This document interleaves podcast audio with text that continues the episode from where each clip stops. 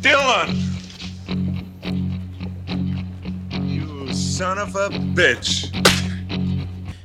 C'est le podcast de filmexposure.ch dans lequel nous exposons l'actualité du cinéma à la lumière de l'histoire du 7e art.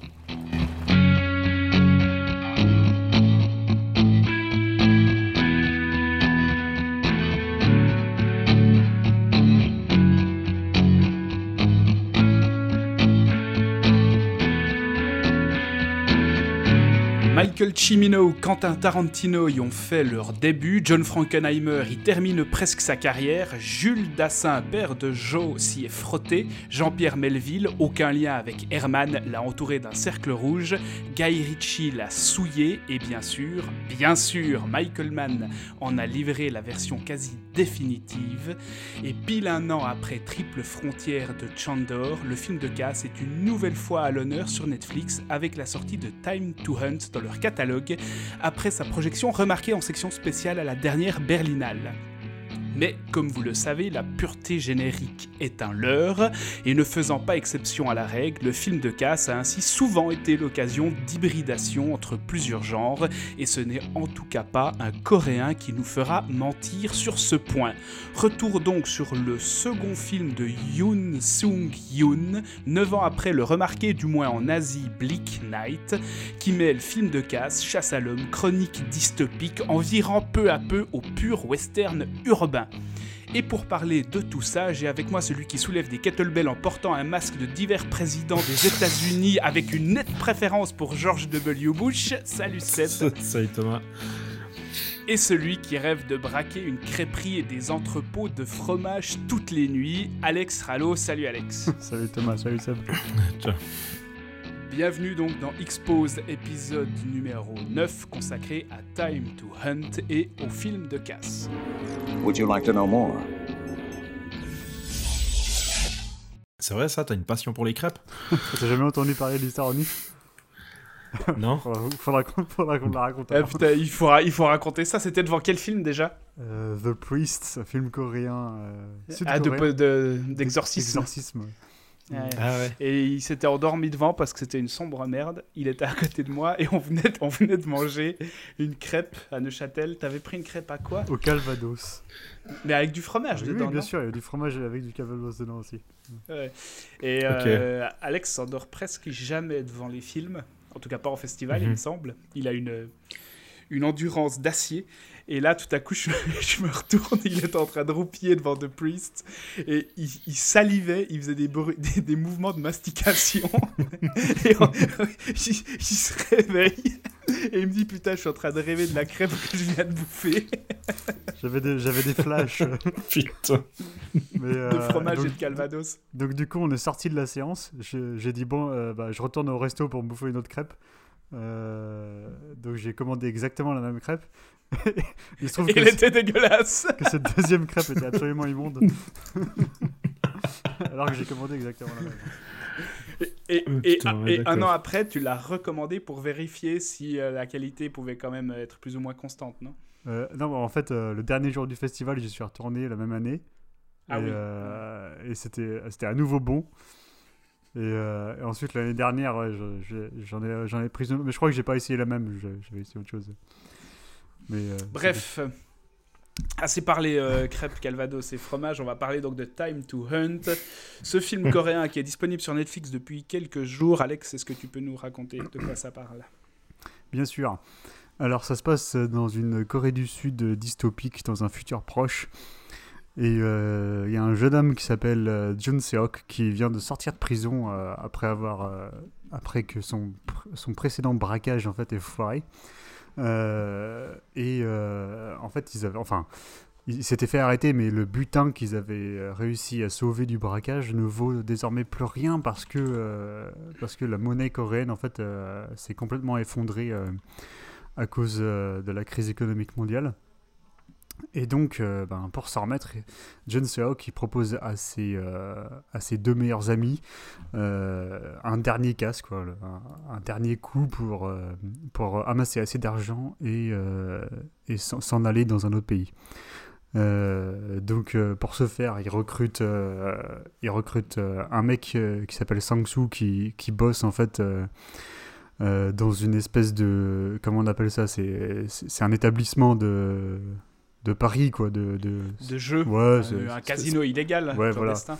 un casino clandestin. Donc il, Mhm. il recrute un mec qui bosse dans ce casino et euh, il se procure des armes auprès d'un d'un ancien, euh, d'un ancien compagnon de cellule, je crois. Ou en tout cas, un, un- un autre mec qu'il a connu en prison. Et, euh, et donc voilà, ils braquent, donc tous les quatre, ils braquent, euh, ils braquent ce casino clandestin et ils réussissent en fait leur coup. C'est pas un spoiler, hein, c'est au début du film, ils réussissent leur coup. Euh, sauf que en fait, euh, leur plan consiste également à voler les, les disques durs sur lesquels sont enregistrées les, les caméras de vidéosurveillance euh, pour ne pas être identifiés. Sauf que sur ces vidéos, en fait, il y a des preuves de certains, certaines affaires illégales qui ont été qui ont été passées entre les gérants du casino et des criminels. Et donc, euh, les propriétaires du casino décident d'engager un tueur à gages pour retrouver cette équipe, retrouver les disques durs et euh, éliminer donc euh, éliminer les quatre hommes. S'ensuit donc une chasse à l'homme assez intense. Le truc, c'est que c'est voilà, un tueur professionnel qui agite sans froid contre quatre.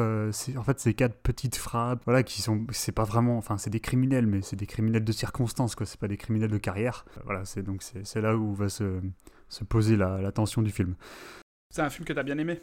Ouais, moi j'ai beaucoup aimé. J'ai beaucoup aimé parce que comme tu, tu parlais de l'hybridité des genres, euh, et je pense que un, un des trucs qui marche bien sur Time to Run, c'est que évidemment il y a, il y a une énorme, euh, il y a une énorme partie du film qui est qui est genrée dans le sens euh, thriller, euh, action. euh, à la sud-coréenne, quoi, et un peu western, comme tu disais sur la fin, mais aussi je trouve que ça mélange ça avec le coming of age. Surtout pour le personnage principal qui, est vraiment un arc qui est, euh, je trouve, bien développé et qui, euh, se conclut de manière euh, assez inattendue, je trouve, et assez puissante aussi. J'ai beaucoup aimé, j'ai beaucoup aimé à la fin. Je- on va pas, on va pas spoiler, mais la conclusion pour le personnage, je trouve qu'elle est extrêmement percutante. Et c'est, voilà, c'est vraiment l'histoire de ce mec qui passe de, euh, de, de petit, moins que rien, euh, insignifiant, qui essaye de survivre, à un, personnage qui est, euh, qui est, qui est motivé par quelque chose qui est complètement différent que la survie de base. Quoi. Et c'est, un truc auquel je m'attendais pas, et c'est un truc, je trouve, qui, qui, est bien, qui est bien amené, qui est bien dosé, et qui est bien intégré, en fait, au reste. Et donc, le reste, pour moi, bah, c'est... Bon, il y, a- il y a tout, euh, enfin, il y a les marques euh, du film de casse, quoi. Il y a, euh, L'élaboration du plan. l'élaboration du euh, plan, exactement, le casse lui-même. euh, et là, ce qui est, et les complications qui s'en suivent. Ouais, ce qui est bien, c'est qu'on a donc les, les complications. Sauf que les complications, du coup, ça, ça prend la majeure partie du film, en fait, qui, qui, qui suivent le casse. Ce qui n'est pas toujours le cas dans le genre.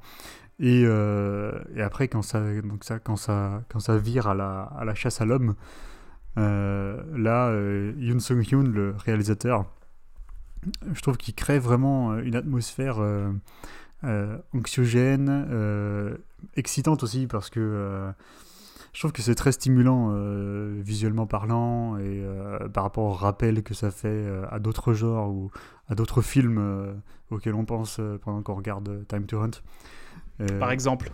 bah, tu parlais des westerns, c'est euh, c'est un truc auquel j'ai pas mal pensé aussi euh, sur la dernière partie, et aussi ouais, voilà, d'autres thrillers sud-coréens qui ont eu un impact assez puissant. mais C'est pas forcément dans le même genre, mais de- des, des films qui avaient une dynamique de, de jeu de chat et la souris, quoi. Ouais, il y, a une, il y a une énergie dans la, dans la course-poursuite, Mm. une nervosité qui peut rappeler un peu ce qu'on a. Certaines séquences de The Chaser, par exemple, Bah, de. J'allais dire The Chaser, ouais, dans une moindre mesure. euh, euh, On dit ça parce qu'on voit parce qu'il y a un mec qui fait une glissade quand il est en train de courir. Forcément, ça nous rappelle The Chaser. Dans une moindre mesure, euh, j'ai rencontré le diable, même si c'est un, Mm. un genre, euh, un genre différent. Quel que soit le film, je pense à Ryo Seung-wan, je, je suppose, mais ça ça m'a un peu fait penser des fois à certains films de, de Ryo aussi. Euh, donc voilà, ouais, euh, Time to Run, j'ai adoré. Bon, euh, comme euh, Seb, on en avait parlé un petit peu avant, et t'avais dit que le film a sûrement souffert du fait que soit diffusé sur Netflix en qualité réduite.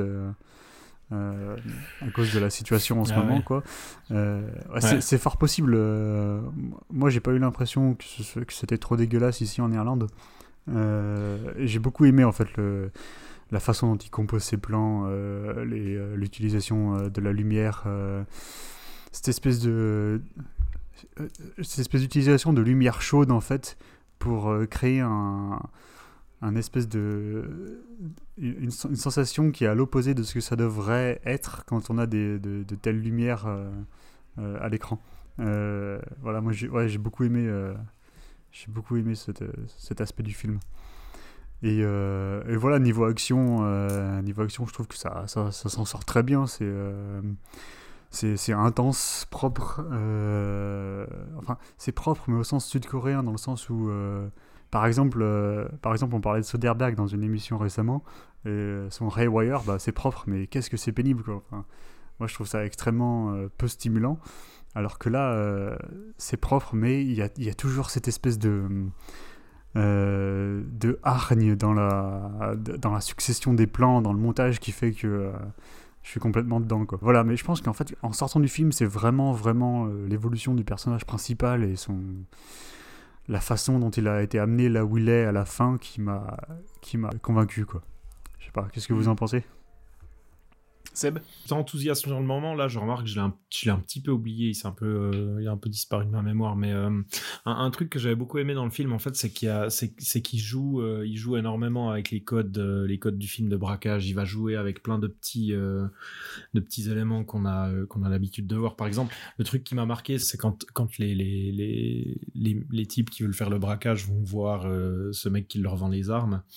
Normalement, c'est le genre de scène, la plupart du temps, dans quasiment tous les films, quand t'as des types qui vont voir un mec qui leur vend des armes, c'est le genre de scène qui va tout le temps générer une tension. Et puis là, euh, ou enfin tout le temps, ou presque en tout cas, mais j'ai pas pas vraiment d'exemple en tête où euh, où ce genre de scène euh, se passe de manière assez fluide. Puis là, là t'as vraiment ce truc où en fait c'est deux euh, deux potes qui se retrouvent euh, et puis tout se passe bien, puis il leur les conseille, puis c'est hyper euh, hyper bon enfant même quand ils essayent les armes. Tu te dis à tout moment que ça peut que ça peut vriller et pas du tout. Puis il fait, enfin j'ai l'impression qu'il utilise un peu, qu'il va utiliser des, des, des, des codes, des petits éléments comme ça qu'on a, des, des scènes qu'on a l'habitude de voir et il va, il va un peu les retourner. Pour, euh, pour amener son film plus loin et puis créer un peu une surprise. Après, euh, en même temps, ce qui est, presque un peu paradoxal, c'est que c'est qu'il met tout ça en place, même dans la manière dont le, dont le braquage se déroule, dont euh, la, la, la fuite se passe. Après, t'as ce truc euh, où il devait récupérer des disques durs, tu te demandes s'ils les ont pris, euh, l'autre leur fait une blague, machin. Enfin, il y a plein d'éléments comme ça où il, il essaye juste un peu d'amener certains codes un peu plus loin, ou bien juste de, de, surprendre le spectateur, mais au, au final, même en... su- Enfin, malgré, je trouve que malgré le fait qu'il arrive à surprendre à plusieurs reprises, euh, l'évolution du film au final, tout ce qui va se déployer au niveau du, du, euh, de la trajectoire des personnages, elle reste finalement assez euh, classique, je trouve. On sent, enfin, c'est-à-dire dès le moment où tu, où tu, où tu vois ce qu'ils vont essayer de faire, ben tu sais, arrives plus ou moins pré- à prévoir euh, ce qui va, euh, ce qui va mal se passer. Enfin bon, en même temps, on peut faire abstraction de ça et puis apprécier le film pour ses autres qualités. Et puis du coup, c'est aussi, euh, c'est peut-être là où il tire son épingle du jeu avec avec cette fin qui se transforme en en chasse à l'homme. Ça devient, ça devient une espèce d'abstraction. il, élimine un peu l'aspect purement scénarisé et puis on part vraiment dans un truc hyper sensoriel. J'allais- dire, cette, ce virage presque allégorique, enfin pas allégorique, mais ce, ce- virage très épuré où la narration disparaît, où on tombe dans le film de guerre urbain ou dans le, le duel de western euh, contemporain. Est-ce que ça, c'est quelque chose qui est vraiment prévisible? Est-ce qu'il est, -ce que c'est pas là une des grandes forces Ouais, du film et une des grandes originalités si, du si. film? Ouais, si. Alors justement, là, enfin pour moi, c'est vraiment là où le film, euh, où le film se démarque, parce que tout d'un coup, il va, il va, il va vraiment partir sur. En plus, le truc qui est intéressant, c'est que c'est que t'as une, t'as une progression euh, temporelle du film qui est assez classique, assez traditionnelle, avec avec des plusieurs ellipses euh, qui vont montrer un peu les différentes étapes euh, de la préparation du braquage, le braquage, etc. Ensuite, euh, la petite période de repos après coup. Puis tout d'un coup, on a vraiment ce bloc et là, on est, on n'est pas dans du temps réel, mais on s'en rapproche quand même pas mal, quoi. Mhm. Il va vraiment changer un peu sa manière de gérer la temporalité avec tout d'un coup cette espèce de gros bloc où tout se passe vraiment très rapidement à la suite. Quoi. Il n'y a pas vraiment de, il y a plus vraiment de respiration. ça, c'est assez intéressant parce qu'on se retrouve avec un, une deuxième moitié de film qui est bien, euh, bien tendu, quoi, qui va pas, euh, qui va pas nous ménager. Tu parlais du, du fait qu'il essayait de jouer un peu avec les codes. Tu as, notamment cité euh, cette, ce passage où, après le casse, ils demandent à leur pote s'il a pris les disques durs. Mhm. Et, donc le mec il fait une blague en, en, en feignant de les avoir oubliés en fait. Euh, et après, bon, il leur dit c'est bon, je les ai. Donc, euh, et, en fait, je trouve que ça, ça participe de l'échange avec le public parce que euh, très, peu, très peu de temps après, on se rend compte que bah, en fait, ça aurait été mieux si le mec il les avait oubliés.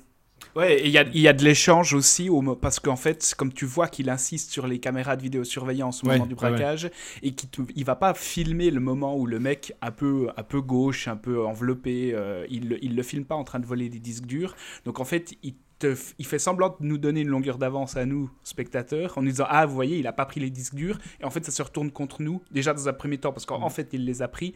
Et après, comme tu le dis, Alex, mm-hmm. ça se retourne mm-hmm. encore contre eux, parce qu'il aurait peut-être eu meilleur temps de pas les prendre. Ça, ça crée un dialogue entre, euh, entre le spectateur et le, et le film. je trouve que c'est euh, assez stimulant. Mais euh, ouais, moi, j'ai pas trouvé que c'était particulièrement euh, prévisible, justement, dans, dans le sens où le personnage principal part de part d'une réalité tangible. Bon, ça se passe dans un futur dystopique, mais c'est un futur assez proche et ça part de quelque chose de tangible. Le mec euh, il rêve de vivre une meilleure vie, quoi. Il, fait son casse parce que il veut, il veut sortir de cet enfer euh, et voilà, vivre paisiblement. Donc ça, ça parle, ça parle, ça parle à beaucoup de monde, quoi. Et il finit le film. Le personnage à la fin du film, c'est un, un, pur personnage de cinéma. C'est plus, euh, c'est plus un, c'est plus un mec auquel c'est facile de s'identifier immédiatement. On s'identifie à lui parce qu'on a passé tout le film avec lui, mais à la fin, c'est un pur personnage de cinéma. enfin, moi, moi, je je suppose que dans ma vie, j'aurai jamais les motivations qu'il a à la fin, de, à la fin du film. mais ça, ça en, fait quand même un personnage euh, fascinant, quoi, je trouve, dans son, dans son évolution. Ouais, après, ce que je voulais dire, en fait, je, je me suis peut-être mal exprimé quand je disais que c'était prévisible, c'est plus au niveau. Euh, comment dire euh, assez, assez vite en fait enfin, enfin c'est même leur motivation principale c'est qu'eux ils veulent faire ce ils veulent faire ce, ce braquage et puis c'est un peu euh, c'est un peu le braquage de la dernière chance euh, c'est genre c'est ils font ce truc ça leur rapporte du fric et puis l'idée après c'est de se barrer ils veulent aller où? À Taïwan je crois, sauf erreur, ils veulent aller à Taïwan à défaut de pouvoir aller à Hawaï ou je sais plus où. Mais euh, du coup, voilà, leur, euh, rêve, c'est d'aller euh, se foutre sur une plage et puis de se bronzer le cul pour le reste de leur vie. Et du coup, tu as vraiment ce truc qui est posé où, où, on, voilà, on nous dit ça, ça va être leur, ça va être leur, leur, leur unique chance de, de se payer la vie dont ils rêvent. et puis dès le moment où le film pose ça, dès le moment où le film te dit, ben voilà, ça va être, c'est leur c'est leur, euh, leur unique chance de, de, de, de, comment, de sortir de leurs conditions. Ben, d'entrée de jeu, tu le laissais condamner, en fait. Tu sais, il y a ce truc qui est là, pour le coup, qui est complètement inhérent au genre. Puis d'ailleurs, on le verra avec les films dont on va parler après, c'est qu'il y a ce côté où, euh, dès le moment où le personnage ou le héros va se dire, OK, c'est ma dernière chance pour vivre la vie dont j'ai envie, euh, enfin, dont je rêve, ben, ça va le, ça va le condamner parce qu'il va, il va pas mesurer les risques euh, et puis, euh, puis ça va le perdre. Là, du coup, c'est un petit peu différent parce que la fin, on va pas la révéler vu que le film est sur Netflix qui vient de sortir. Euh, il faut aller le regarder, mais à la fin, on a un truc qui est peut-être à peine, à peine, à peine différent, mais on a quand même cette notion où, où, une bonne partie des, des personnages sont quand même sacrifiés sur sur l'autel de leur mission, quoi. Hmm. Oui, mais parce que ça devient des personnages, ou en tout cas le personnage principal, ça devient un personnage proche de, proche de l'abstraction, un pur personnage de cinéma, comme Alex le disait, un peu à la hauteur de ce que Delon est dans le Samouraï ou euh, de ce que Gosling peut être dans Drive. Enfin, c'est des, des, figures qui, qui deviennent presque monolithiques, euh, mhm. quasi mutiques, qui se transforment en en quelque chose de, bah, comme tu le dis, de, de condamné à ne jamais sortir d'une forme de spirale. Mhm. Et moi, cette fin, j'ai trouvé aussi particulièrement forte ouais, dans, la, dans la naissance de tout à coup une, une silhouette marquante. Mais tu vois, j'ai préféré, préféré cette approche par, parce que par exemple dans Drive, Gosling, il commence le film dans cet état, si tu veux. Hmm. le mec, c'est un monolithe pendant tout le film. C'est ouais, je vois. C'est pour ça que là, il y a des éléments du coming of age, comme tu disais. Il y a, voilà. alors il y a une évolution qui le mène à ça. Ce qui le mène à ça, exactement. Ce qui fait que je trouve que c'est beaucoup plus, euh, c'est beaucoup plus facile de, de s'attacher à ce personnage finalement. Bon, dans le samouraï de Melville, euh, le personnage de Delon commence aussi déjà euh, dans son statut final, parce qu'on a des figures d'adultes. Ici, on, a, mhm. on a un personnage qui n'est qui est pas tout à fait encore entré dans le monde adulte. Mhm. Tout à fait. Ce qui rajoute cet élément-là. Ouais. Donc Thomas, t'as plu le film? Moi, j'aime beaucoup le film. Euh, alors déjà, visuellement, je trouve ça superbe. Alors ça pâtit effectivement de la compression qu'on s'inflige en ce moment sur Netflix, euh, parce qu'il y a énormément de scènes obscures, euh, nocturnes, avec des noirs qui du coup sont extrêmement pixelisés, pour autant qu'on le regarde sur un écran plus grand que la taille d'un téléphone. Il n'y a que des Coréens dans mais... le film. Hein. c'est la fatigue. mais il y a une photographie et c'est ce, virage qui est pris à peu près à la moitié du film avec ses couleurs extrêmement rouge, orange, je trouve ça superbe. Il y a une nervosité, il y a quelque chose de sec dans ces fusillades avec une gestion de la spatialité que je trouve vraiment aussi très très bonne. Moi, il y a, il y a une chose que j'adore dans le film, c'est qu'en fait, ça part sur un argument dystopique, comme on l'a dit, mais il va pas du tout étoffer ce contexte social, ce contexte politique pour essayer de véhiculer un discours. Euh, alors il y a une trame sociale quand même, il y, a quelque chose qu'on peut comprendre d'une forme d'aigreur euh, de la part d'une classe sociale défavorisée en Corée qui est décuplée dès le moment où on bascule dans une société dystopique, mais il va pas du tout faire un film en développant son argument dystopique plus loin que ça. Et ce que j'adore dans cette idée, c'est qu'en fait, il veut simplement se servir de cet argument dystopique comme d'un prétexte pour créer un grand théâtre de cinéma. C'est-à-dire que ça donne lieu à ces rues désertes à la fin, ça, ça permet de rendre tout à fait crédible l'exploitation urbaine qui est faite à la fin pour euh, déployer une forme de grande guerre de, des grandes scènes de fusillade dans des rues parfaitement désertes où il n'y a que des gangs qui sont euh, tout à coup euh, qui, débarquent. Et, c'est ça que j'aime beaucoup dans le film, comme le personnage, comme la trajectoire du personnage est là, une pure trajectoire de personnage de cinéma, mais cet argument dystopique, il n'est pas là pour faire euh, de l'argumentation ou du discours indirect sur un contexte, mais il est simplement là pour pouvoir déployer des grandes scènes de fusillade urbaine en les rendant crédibles. Donc il y a une forme très ludique en fait dans l'utilisation de l'argument dystopique qui m'a beaucoup plu moi. C'est le mec qui déploie son, champ de bataille, il place ses personnages dedans, des personnages qui sont assez bien écrits en plus, ces, relations d'amitié on, y croit, et ça, ça crée quelque chose de, très ludique, de, de très réjouissant au premier degré en fait. C'est ça que j'aime beaucoup dans le film moi cette manière de ne pas vouloir euh, péter plus haut que son cul et puis simplement s'amuser euh, en déployant son univers. Parce qu'en fait, cet argument dystopique, il sert à rien d'autre. Euh, c'est intéressant ce que tu dis quand tu dis que son théâtre de cinéma justifie que les rues soient vides à la fin. C'est un truc, c'est un truc auquel je pense souvent dans les films d'action urbain. Ça m'avait dérangé par exemple dans deux films d'action récents, bah, un, sud-coréen justement qui s'appelait The Villainess et, euh, dans John Wick 3 qui repompe exactement la même scène euh, de poursuite en moto là. Euh, en fait, c'est des c'est des films qui doivent se passer à peu près dans notre monde, quoi, en gros. Il n'y a, a, pas d'argument euh, dystopique ou monde parallèle ou mm. quoi que ce soit. Enfin, c'est des films qui ont des contextes urbains généralement foisonnants, euh, avec des gens partout, sauf quand ça quand ça arrange pas le cinéaste. Donc euh, là, par exemple, de, pendant ces deux scènes de course-poursuite, qui, est, qui étaient certainement très difficiles à mettre en scène, ça aurait été encore plus un casse-tête s'ils avaient eu des, du, s'ils avaient eu de la circulation, en fait. Mm. Alors que là, il n'y a pas de circulation. Bon, dans John Wick, il y a, un vieux panneau qui dit euh, tunnel fermé à cause de travaux. Donc, euh, c'est pour ça qu'il n'y a personne quand ils font la course. Quoi. Mais dans The Villainess, par exemple, il n'y a, a, aucune justification à ça. Euh, et, ça rend en fait la scène complètement artificielle, en tout cas beaucoup moins organique que ce qu'on voit dans Time to Hunt.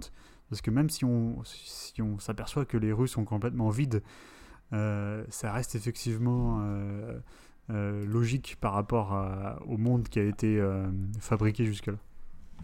Ouais, c'est ça. Et tu vois que le mec, en fait, il, veut simplement euh, bah, déployer ces séquences-là. Donc, il se dit, bon, bah, il me faut cet argument dystopique pour pouvoir rendre crédible, pour pouvoir, que, pour pouvoir faire en sorte que mes personnages s'amusent dans, ces rues. Et c'est ça que j'ai trouvé instantanément gratifiant. Et, et j'avais c'est une impression que j'ai assez rarement face à ce genre de film où je me disais, putain, en fait, c'est juste du cinéma. Et ça, ça prétend pas être autre chose. Et je trouve ça extrêmement satisfaisant. Après, je suis d'accord avec Seb aussi sur le fait que c'est un film que, qui me reste pas, qui, pas très long en bouche, Euh, mais mais il n'empêche que c'est très bien troussé et euh, bah, ça, ça a cette forme de plaisir instantané et, extrêmement sincère de cinéma qui, qui m'a fait plaisir. Puis moi, quand je vois un Coréen qui enfile sa casquette à la fin pour aller se venger, ben, je, je suis déjà, je suis déjà conquis quoi. Par contre, il y a un grand défaut qu'on n'a pas évoqué, c'est la musique que j'ai trouvée à Yesh. Elle est un peu trop zimérienne. ouais. Ouais, puis elle détonne, elle détonne plusieurs fois. Enfin, tu sens que hum, tu, tu sens que c'est pas quelque chose qui l'a, ou, ou alors il a des goûts de chiottes, mais il me semble que c'est quelque chose qui l'a pas intéressé dans, dans le processus Non, elle est- créatif. Non, elle est, C'est elle est- hyper, dé- c'est- c'est hyper décoratif. ouais, quoi. elle est fonctionnelle. Elle, elle est- elle est jamais narrative en fait. ouais. C'est Ouais, ça, ouais. ouais. Ouais, c'est c'est- ouais, c'est le seul point noir du film pour moi aussi, effectivement. Hmm. Mais voilà, je crois qu'on va, en- on en reste là pour Time to Hunt. Ouais, ouais. Euh, c'est enfin pour moi en tout cas c'est un des meilleurs films que j'ai vu cette année sorti en 2020 je veux dire Ouais, ouais. Voilà. C'est un truc qui aurait, qui aurait bien eu sa place dans un festival de, de films fantastiques, tout à fait. Au hasard le nif au hasard. On passe à la suite? On passe à la suite et on va donc aborder trois films de casse qui aussi, chacun à leur époque et chacun à leur manière, ne, sont- ne se sont pas contentés d'être de simples films de casse, mais ont tutoyé d'autres genres, ont essayé parfois même l'expérimentation. Et on va commencer avec euh, The Killing, un film de Stanley Kubrick sorti en 1956 et sous son titre français, le film est connu sous l'ultime razzia qui est, je crois, si je dis pas de conneries, le troisième film de Kubrick après Le baiser du tueur et Fear and Desire. Il me semble. Et Seb, tu vas nous parler de The Killing. Ouais, effectivement, c'est son troisième long métrage. Enfin, officiellement pour lui, ce sera plutôt son deuxième. Il va renier, Il, a- ouais. il avait renié Fear and Desire, qui était un film de jeunesse euh, qu'il estimait euh, d'une prétention euh, invraisemblable. Bon, d'ailleurs, il avait, il avait euh, 25 ans quand il a tourné. Du coup, ouais, après. Euh, The Killing, en fait, c'est son premier, euh, c'est son premier long métrage qu'on peut, enfin, qu'on peut considérer de, de, de film professionnel. C'est le premier film où il a vraiment une, euh, une équipe de gens du métier qui vont le rejoindre et qui sera, qui sera produit par, euh, comment il s'appelle, James B. Harris, qui va ensuite le suivre sur euh, Les Sentiers de la Gloire et sur Lolita, notamment. Euh, donc là, The Killing, en fait, on est, euh, on est dans un film de braquage où on a un, un, type qui sort de prison, joué par Sterling Hayden, qui, qui va assembler une équipe de, de cinq types qui vont l'aider à braquer un, une, un champ de course, en fait, où il y a des... comment on dit, des, euh, des paris. euh, du coup, ils vont. euh, des paris ouais, exactement. Donc, ils vont. lui, il va organiser ce braquage, en fait, mais de manière. Euh, comment dire, il va, euh, c'est-à-dire que le, le- le personnage là de Sterling Hayden qui s'appelle Johnny Clay a un peu la vue d'ensemble et il va euh, attribuer, euh, il va attribuer des tâches à chacun de ses, euh, de ses partenaires pour pour organiser ce braquage en fait. Donc chacun va avoir une petite partie de, de- du job à faire sans savoir exactement ce que font les autres. Euh, et du coup, sur cette base, en fait, Kubrick, il va, euh, il va raconter un peu, euh, il va raconter toutes les petites missions, tous les petits, les petits allers-retours, les, les différentes tâches que, que chacun doit faire, mais de manière complètement non linéaire. En fait, toute la journée va s'écouler où on va, on va, on va commencer quasiment par la fin pour revenir ensuite au début, où, où on retrouve le personnage principal qui sort de prison, etc. Donc, on va faire plein d'allers-retours avec, avec ces personnages qui vont qu'on va progressivement découvrir. On va découvrir aussi un peu leur leur milieu, enfin les gens avec qui avec qui ils vivent, etc. Et du coup, euh, en fait, sur la, sur la base de ce film de, de braquage, on, va se retrouver aussi à jouer un peu avec les codes du film noir, parce que là, on est en plein, euh, on est en plein dans dans l'âge d'or du film noir. Euh, D'ailleurs, euh, enfin voilà, il est allé chercher des gens qui étaient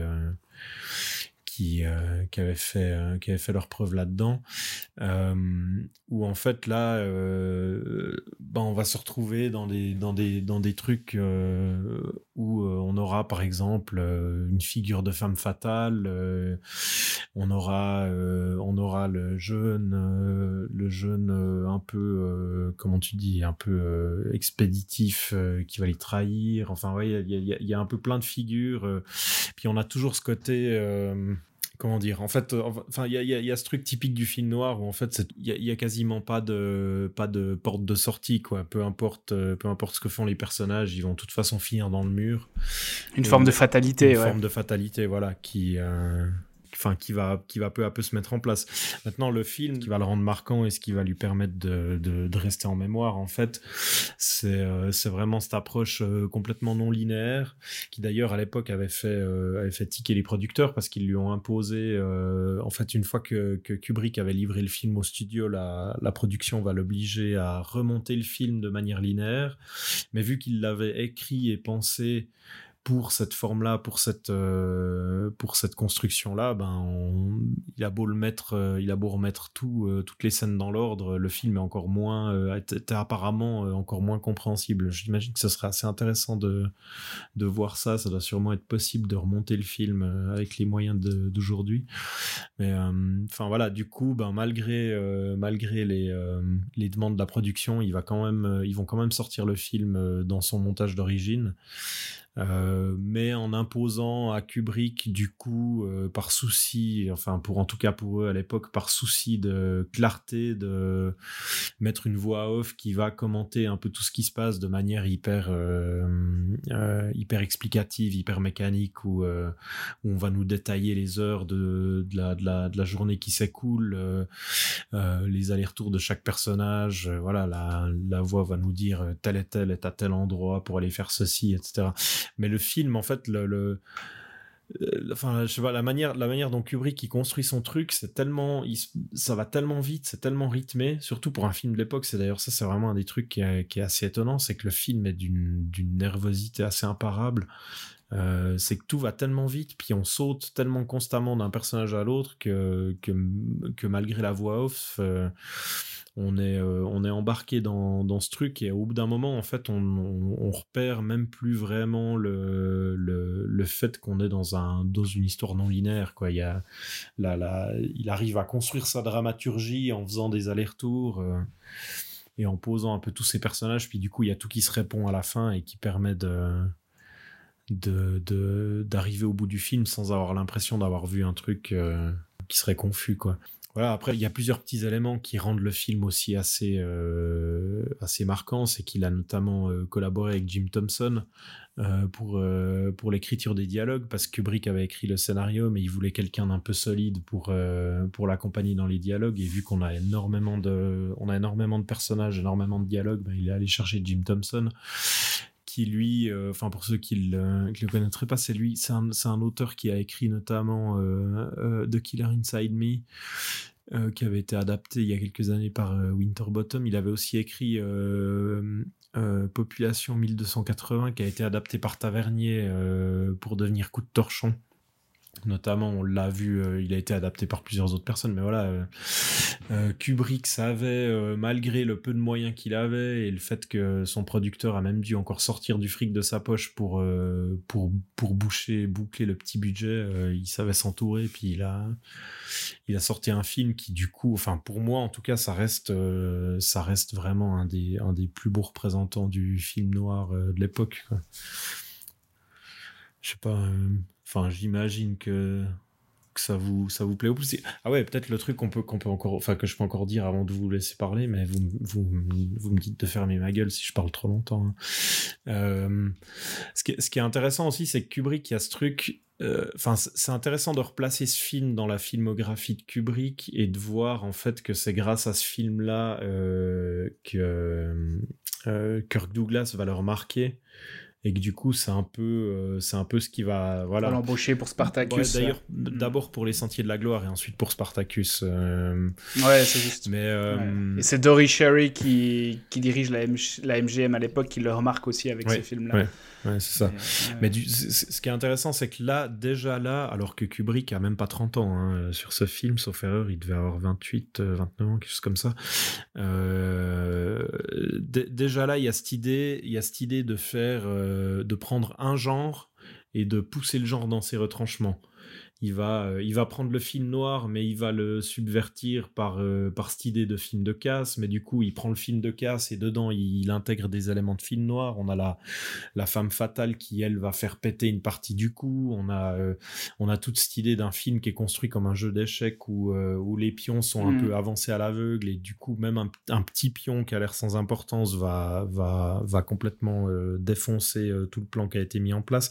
Enfin voilà, il y a, y a déjà, déjà là, alors qu'il commençait tout juste sa carrière, il y avait vraiment cette idée de réaliser, enfin peut-être une volonté de faire un espèce de film total dans, dans un genre, euh, enfin dans un genre hyper spécifique, ce qu'il va ensuite faire sur tout le reste de sa carrière. Quoi.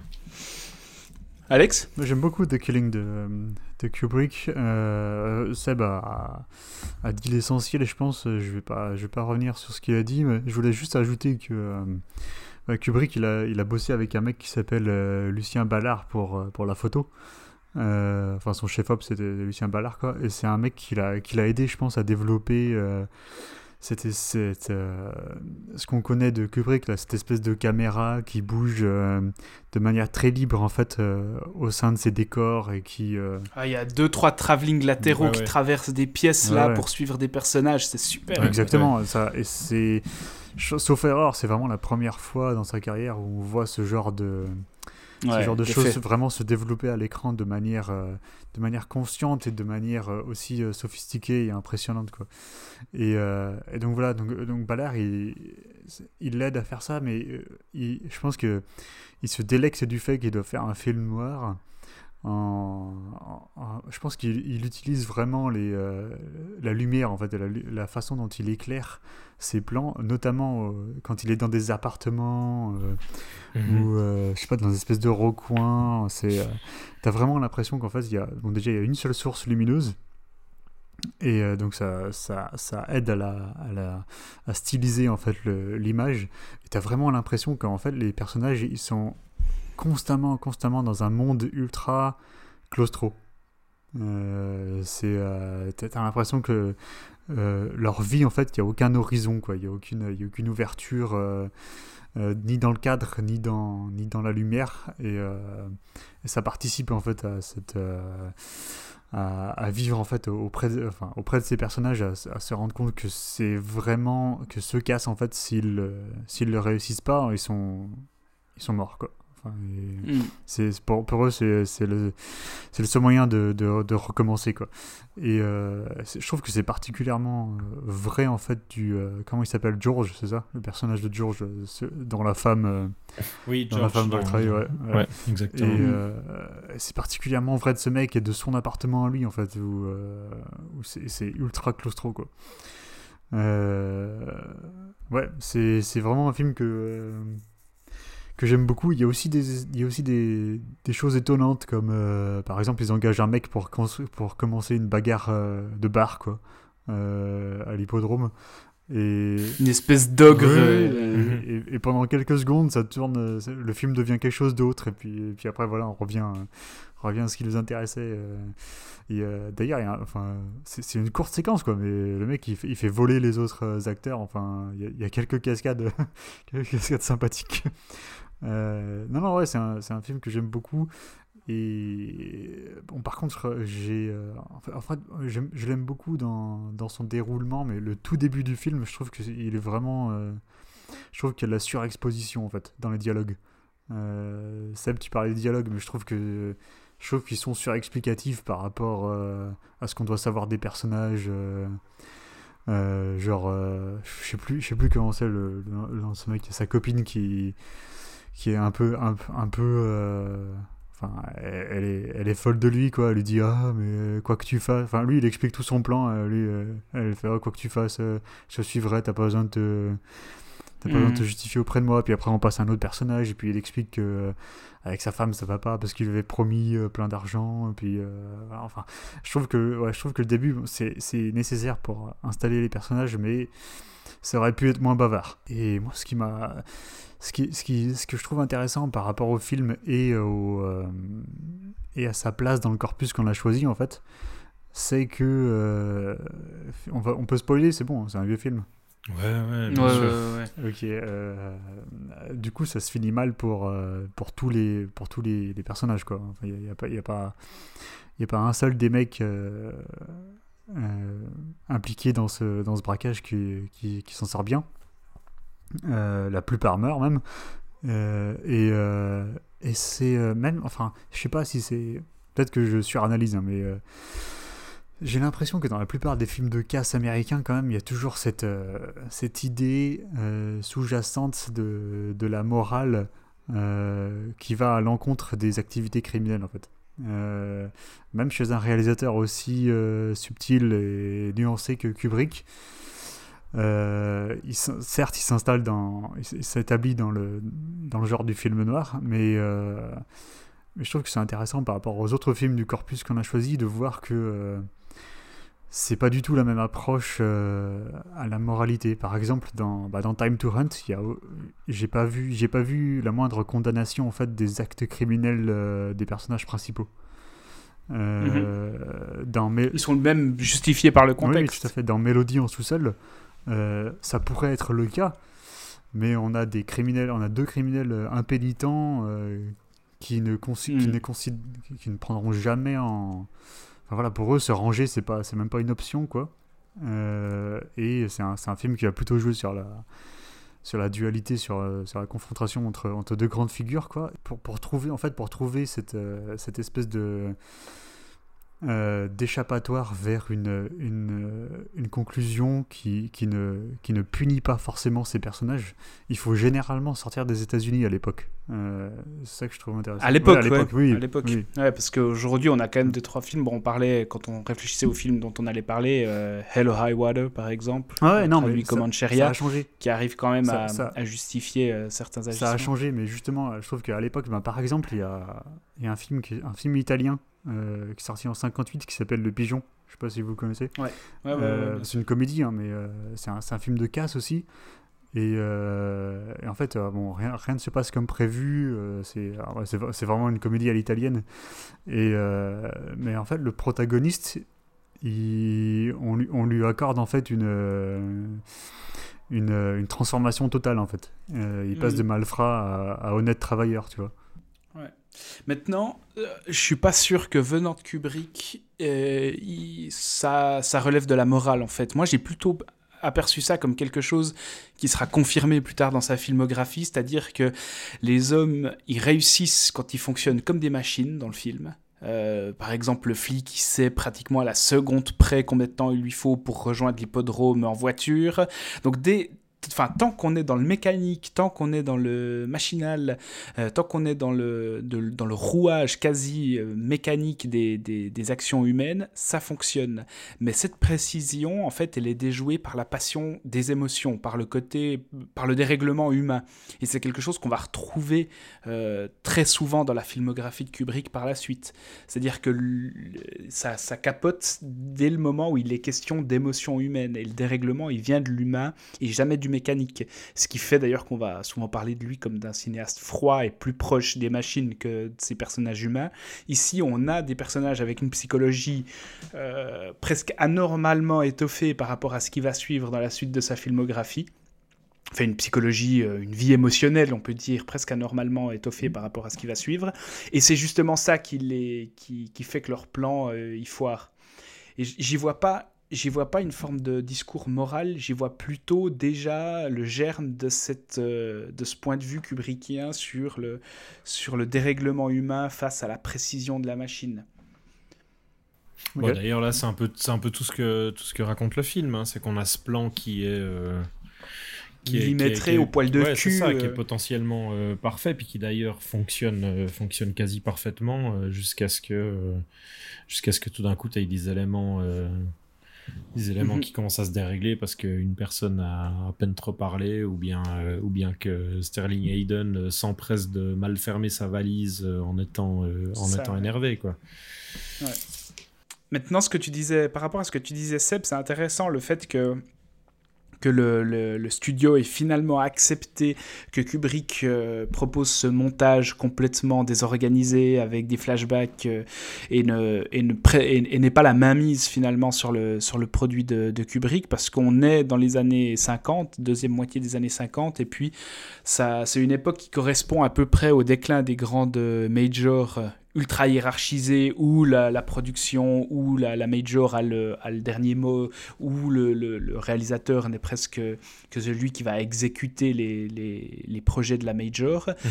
Et maintenant, en 1956, il y a la télévision qui a gagné en popularité aux États-Unis et, on assiste à pas une désertion, mais en tout cas une baisse de, de population dans les, dans les cinémas, de fréquentation dans les cinémas. Et du coup, on, voit de plus en plus des studios qui vont essayer d'insuffler un vent nouveau euh, dans, dans, dans, dans, ce qu'ils proposent et ils vont faire appel à des jeunes talents qui sont généralement issus de la télévision, comme Frankenheimer, Lumet, Arthur Penn, qui vraiment naissent cinématographiquement dans ces années-là. Mhm. Et donc, ils vont aussi, parallèlement à ça, donner beaucoup plus d'indépendance aux cinéastes qui viennent coter qui vont devenir leurs propres producteurs. Billy Wilder, Hitchcock, Kazan, Preminger, Mankiewicz vont commencer à produire leurs propres films. Et donc Kubrick, il va s'enfiler dans cette brèche qui, au sein des studios qui commence à donner plus de liberté euh, aux réalisateurs. Et la particularité de Kubrick dans ce contexte, c'est ça que je trouve aussi intéressant, c'est que lui, il vient pas de la télé, il vient pas du théâtre, il n'a pas été assistant, il vient pas de la production, il n'a pas fait d'école de cinéma, il apprend tout sur le tas, et puis en fait, ça va en faire une exception euh, américaine à cette époque et il va presque anticiper ce qui s'est fait euh, avec la nouvelle vague française dans les années 60. Et c'est ce début-là, à un moment où les studios offrent plus de liberté aux réalisateurs, je pense que ça va expliquer pourquoi Kubrick va faire de, de cette autonomie son mot d'ordre jusqu'à la fin de sa carrière. C'est-à-dire qu'il arrive dans un contexte qui lui permet de garder un certain contrôle, voire de viser un contrôle total par la suite sur ses films.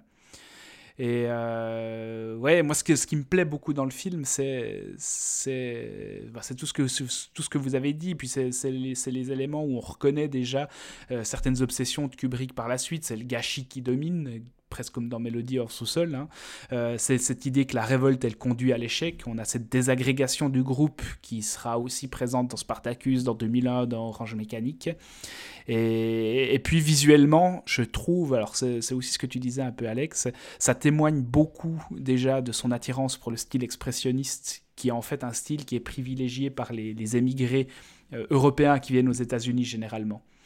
Et ouais, c'est pas presque grotesque avec ce port du masque euh, qui annonce aussi un peu orange mécanique. Enfin, je trouve que c'est un film, euh, c'est pas du tout anachronique de, le voir comme déjà portant les, prémices de ce qui va faire les, les particularités de sa filmographie.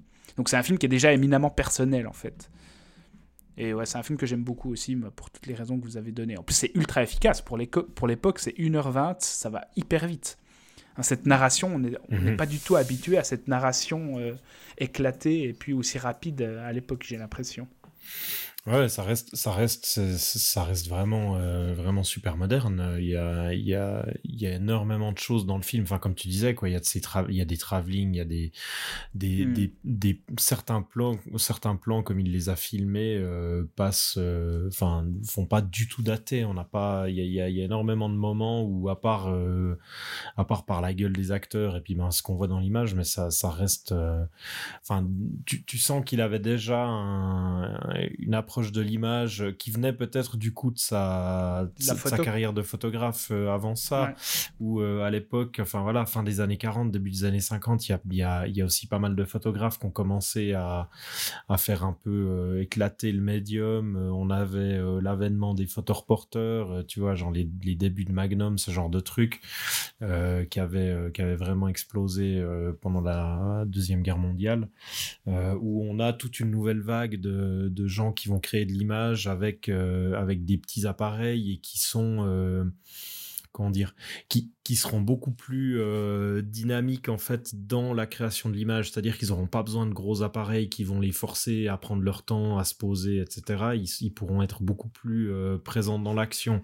J'ai l'impression que c'est un truc qui se ressent un peu dans ce film-là, en tout cas peut-être dans, dans ses débuts, qui du coup peut se traduire par, euh, par ses travelling, par tous ces mouvements assez vifs où tu sens qu'il a envie d'être un peu partout en même temps, quoi, qu'il a vraiment envie de nous montrer qu'il est au milieu de l'action et que tout se passe un peu autour de lui, quoi. Donc, euh, j'imagine que ça peut découler justement de, sa manière de photographier, où à l'époque, lui, il était équipé d'un petit boîtier Leica, il allait dans les rues, et puis euh, voilà, quoi. Il...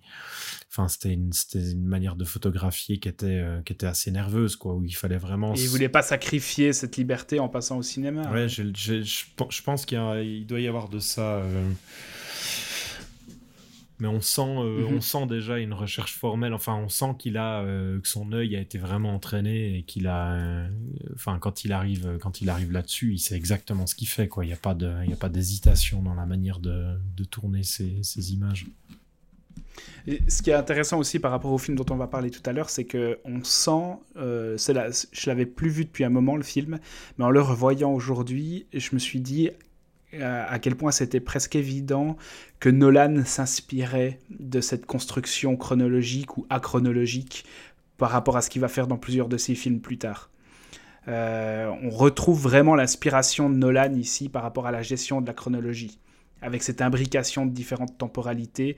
Après, on peut aussi voir le clin d'œil du masque du Joker euh, dans Dark Knight par rapport au masque euh, du personnage principal ici, mais mhm. on, voit que Nolan aime le film et euh, dans, dans, le traitement du temps, on va avoir des similitudes, de, que ce soit dans Inception ou dans Dunkerque. Ça, c'est aussi pas mal euh, plus à Tarantino. Enfin, il a dit que ça avait beaucoup influencé Reservoir Dogs. Ouais, ouais. là, la connexion, elle est, elle est évidente hein, d'avoir le groupe qui. Enfin, la construction et le groupe de, de gros mâles alpha qui vont se mettre sur la gueule. Ouais. Bien, voilà pour The Killing de Stanley Kubrick, sorti en 1956, qu'il vous faut à tout prix découvrir si vous aimez le cinéma de Kubrick et que vous l'avez jamais vu. Et on passe maintenant en 1963, donc peu de temps plus tard, on change de continent, on passe en France et on va parler de Mélodie en sous-sol d'Henri Verneuil. Alex, qu'est-ce que tu peux nous dire sur le pitch déjà du film? Alors, euh, Monsieur Charles, joué par Jean Gabin, est un vieux malfrat euh, qui vient de sortir de prison, il y a passé 5 ans. Euh, et donc il rentre chez lui, il va voir sa femme, il lui dit Bon, c'est, les, dialogues, les dialogues sont été écrits par Audiard, donc ils sont magistraux du début à la fin. c'est euh, quand il veut quand il veut quand, il, quand elle lui demande s'il faut ranger ses habits, puis il dit ah non je les ai, je les ai assez vus, jette-les. Je crois qu'il a dit tu peux les brûler ou un truc comme ça. enfin bon, euh, les dialogues d'Audiard c'est oh, c'est aux petits oignons quoi, j'adore. Donc euh, je, je vais pas lui faire honneur en, résumant le pitch, mais donc en gros il dit à sa femme que euh, il prévoit de faire un dernier coup, en fait, euh, quelque chose qui, qui, lui permettra de, de prendre sa retraite. Euh, et pour ça, donc, enfin, il veut braquer un casino quoi, à Cannes.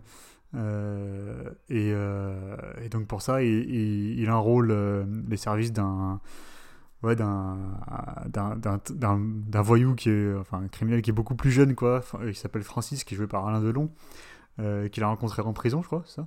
Euh, et, euh, et, donc, euh, et donc ce, ce gars-là, il va, il va lui à son tour embaucher son beau-frère qui est garagiste pour, pour les aider. Donc, donc en fait, pour préparer le casse, ben, Charles, enfin Monsieur Charles, donc Jean Gabin, il fait comprendre que c'est un truc qu'il aurait pu faire tout seul il y, a, il, y a, plusieurs décennies, mais que maintenant il est trop vieux pour ses conneries et donc il a besoin de, il, a besoin de s'allier donc euh, à Alain Delon et donc euh, il va, il va incomber à Delon de jouer le, le riche euh, playboy dans le casino quoi pour, pour s'y infiltrer et pour préparer le cast de manière minutieuse. Et donc au fur et à mesure donc s'en suivent donc quelques amourettes en fait entre Delon et et euh, de, riches, euh, de riches jeunes femmes euh, qui restent à l'hôtel de Palm Beach, et, et, donc des tensions entre lui et Monsieur Charles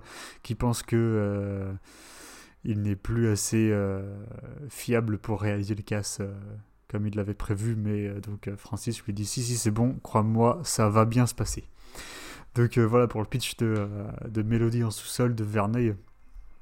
ben qu'en dire? Moi je trouve que c'est la grande classe. c'est bon déjà comme j'ai déjà dit c'est magnifiquement bien dialogué c'est extrêmement bien joué. C'est, euh, enfin bon, Gabin, euh, Gabin à l'époque, c'est évidemment un grand nom, une grande gueule. Euh, et Delon qui commence donc à. il a eu deux trois films qui ont fait parler d'eux, comme Rocco et ses frères ou des trucs comme ça. et donc c'est un, un, peu la star montante, quoi. C'est intéressant de voir que Verneuil va les mettre donc euh, va, va, va, en faire des alliés mais aussi des alliés qui sont constamment en train de se vacher en fait qui sont constamment en train de se euh, euh, de s'évaluer de, de, de, doser voir qui a, l'ascendant sur qui.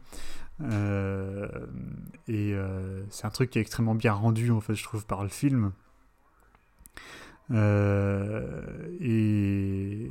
et surtout ben enfin euh, parlons, parlons directement de la fin qui m'a beaucoup marqué. Euh, je sais pas, je sais pas comment. Enfin, j'ai un peu regardé euh, sur internet, mais la première fois que j'avais vu la fin du film, en fait, j'avais pas du tout pris ça comme certains certains l'ont pris apparemment.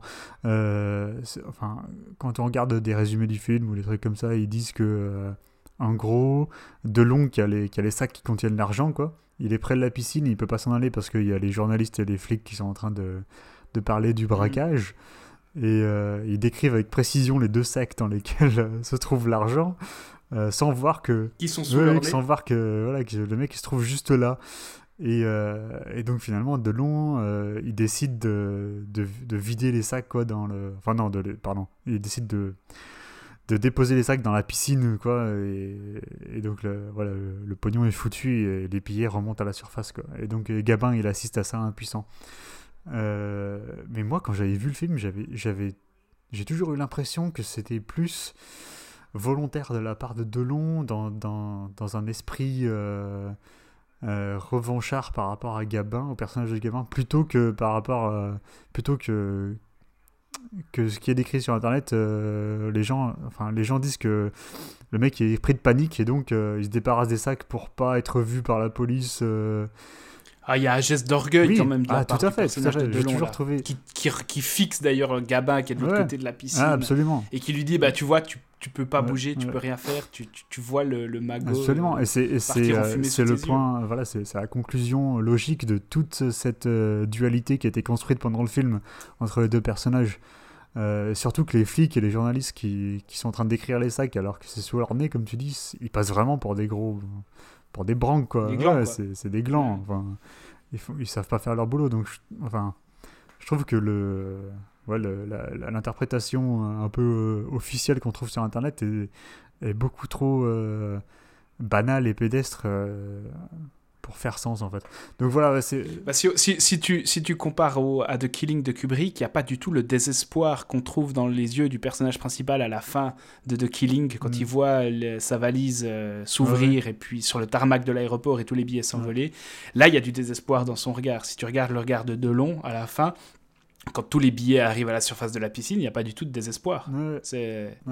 C'est ouais, c'est un geste d'orgueil. C'est euh, euh, allez, enfin, quand, quand, on parle de films de gangsters en fait euh, français, il y a eu, euh, y a, il, a, quand on arrive aux années 50 en fait, euh, années 50-60, il y a souvent cette, cette idée que les vieux gangsters en fait, ils doivent essayer de, de maintenir leur contrôle sur le, sur le monde en fait, et qui commence, un monde qui commence à leur échapper quoi. Et là, Delon, c'est vraiment le euh, l'incarnation de cette euh, nouvelle, euh, nouvelle génération de. Bah, cette nouvelle vague, c'est quasiment une mise en abîme de ce qui se passe au sein même du, cinéma, français, à l'époque. Mhm. Donc, donc après, sinon pour le film, je trouve qu'il y a il y a deux trois trucs qui me marquent, qui me Par exemple, il y a des ruptures de ton que je trouve intéressantes pendant le casse. Il y, a, il y a en fait, il passe de l'intérieur de l'hôtel où il y, a y, un spectacle de cabaret en fait. Et euh, il passe soudainement à l'extérieur de l'hôtel, il a Gabin qui attend dans la voiture. Et euh, donc on passe en fait d'une musique euh, enjouée, euh, festive, à, à une musique, euh, enfin, quasiment film d'horreur quoi. Mm. euh, donc là on est en, on est en plein dans le, soudain dans le film noir, dans, dans le film voilà mystère quoi. Et la façon dont il filme en fait l'architecture du, du casino. euh, euh, dans ces séquences nocturnes, c'est quasiment expressionniste hein, sur certains plans. Quand on voit la séquence d'infiltration de Delon, euh, C'est extraordinaire ouais, ça. C'est magnifique. euh, Les ouais. contre-plongées dans la cage d'ascenseur. euh, Mhm. Mm, mm. Il y, a des, il y a des trucs, on est presque dans, dans le cinéma expérimental, mu, en tout cas dans le, dans le muet, tout à Ouais, coup. un truc euh, qu'on va retrouver chez Melville euh, quelques années plus tard Ouais. dans le Cercle Rouge. Euh, Ouais. Mais moi, ça m'a aussi fait penser euh, à, à des choses qu'on voyait, euh, qu'on voyait avant. Euh, Par exemple, euh, il y a euh, Joseph Van Stierberg euh, qui avait fait un film de gangster en, en- en 1929 qui s'appelait euh, Thunderbolt. Et euh, et il y avait aussi ces espèces d'e- d'expérimentation de, de rupture de ton soudaine en fait. Par exemple, dans ce film, il y avait un, il y avait un, court affrontement en prison. Pardon, il y avait un court affrontement en prison entre deux, entre deux prisonniers. Et euh, il y a un mec qui vient mettre une mandale à un autre en fait. Et soudainement, dans le film, en fait, il y a une envolée musicale intradigétique qui apporte une dissonance tonale qui fait que ça, ça, ça crée en fait encore une fois une espèce de de dialogue entre le film et, euh, et le spectateur. Et, euh, et voilà, et, et donc Verna il joue aussi sur, sur ce genre de. Il utilise ce, ce genre de, de technique en fait euh, pour surprendre le spectateur et pour le. Voilà, pour le, pour le, pour le garder sur. euh, pour pas qu'il pour pas qu'il qu'il- qu'il soit à ses aises quoi pour, pour, pour, pour garder son intérêt pour, euh, pour garder la stimulation Euh, ouais voilà Seb qu'est-ce que t'en penses? Moi, je l'ai découvert hein, euh, là euh, à l'occasion de l'émission. Je l'ai jamais vu avant. C'est- Verneuil, c'est un réalisateur que je connais très peu. J'ai pas vu. euh, J'ai vu. Euh... Euh... Attends, faut que je regarde. J'ai vu le clan des Siciliens et puis peut-être une ou deux autres bricoles. Mais voilà, là, je découvrais. euh, puis c'est, euh, enfin, c'est un ré... Ah, la vache et le prisonnier quand même. Ah putain, ouais, c'est lui qui a fait ça, ouais. Ouais, ben oui, du coup, voilà. Mais euh, Peur sur la ville Ouais, bah oui, bien sûr, peur sur la ville, c'est clair. C'est clair. Non, mais voilà, j'ai pas vu grand chose d'autre. Mais euh, non, euh, ce- celui-là, euh, moi j'ai. Enfin, c'est c'est euh, c'est jubilatoire euh, d'un bout à l'autre. Enfin, euh, ne serait-ce que pour euh, que pour euh, avoir Delon et Gabin euh, face à face qui euh, qui s'envoient des fions euh, d'un bout à l'autre du film avec avec des dialogues pareils.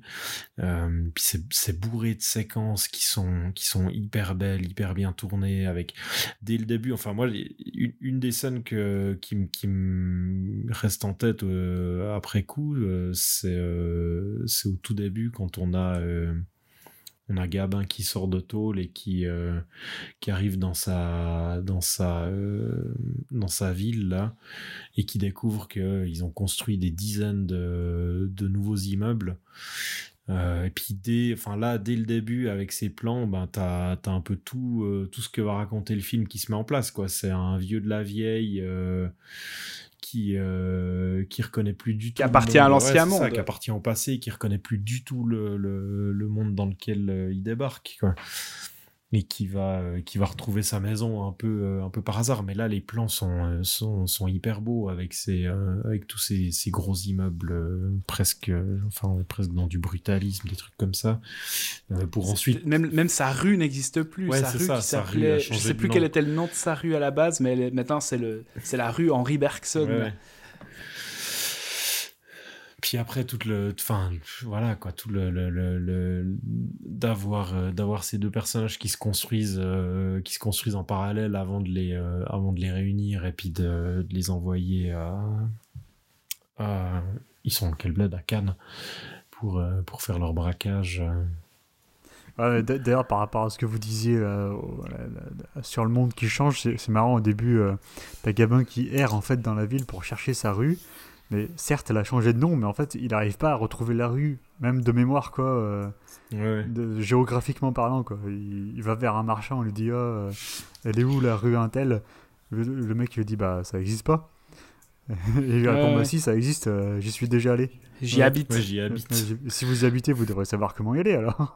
Hmm. Et, euh, Mais il y a, y a presque quelque chose de, pour faire le lien un peu de manière artificielle, mais quand même avec Time to Hunt, il y a presque quelque chose de dystopique au début dans, dans cette manière euh, qu'a Gabin d'arriver dans une ville qu'il reconnaît pas, qui est quasiment futuriste, Ouais, ouais, ouais, et puis qui, qui représente, qui représente une dystopie pour lui, ouais. parce que c'est pas du tout le monde dans lequel il a envie de vivre. Ouais, et puis après, il a cette espèce de capsule de retour dans le temps quand il arrive dans sa maison, quoi.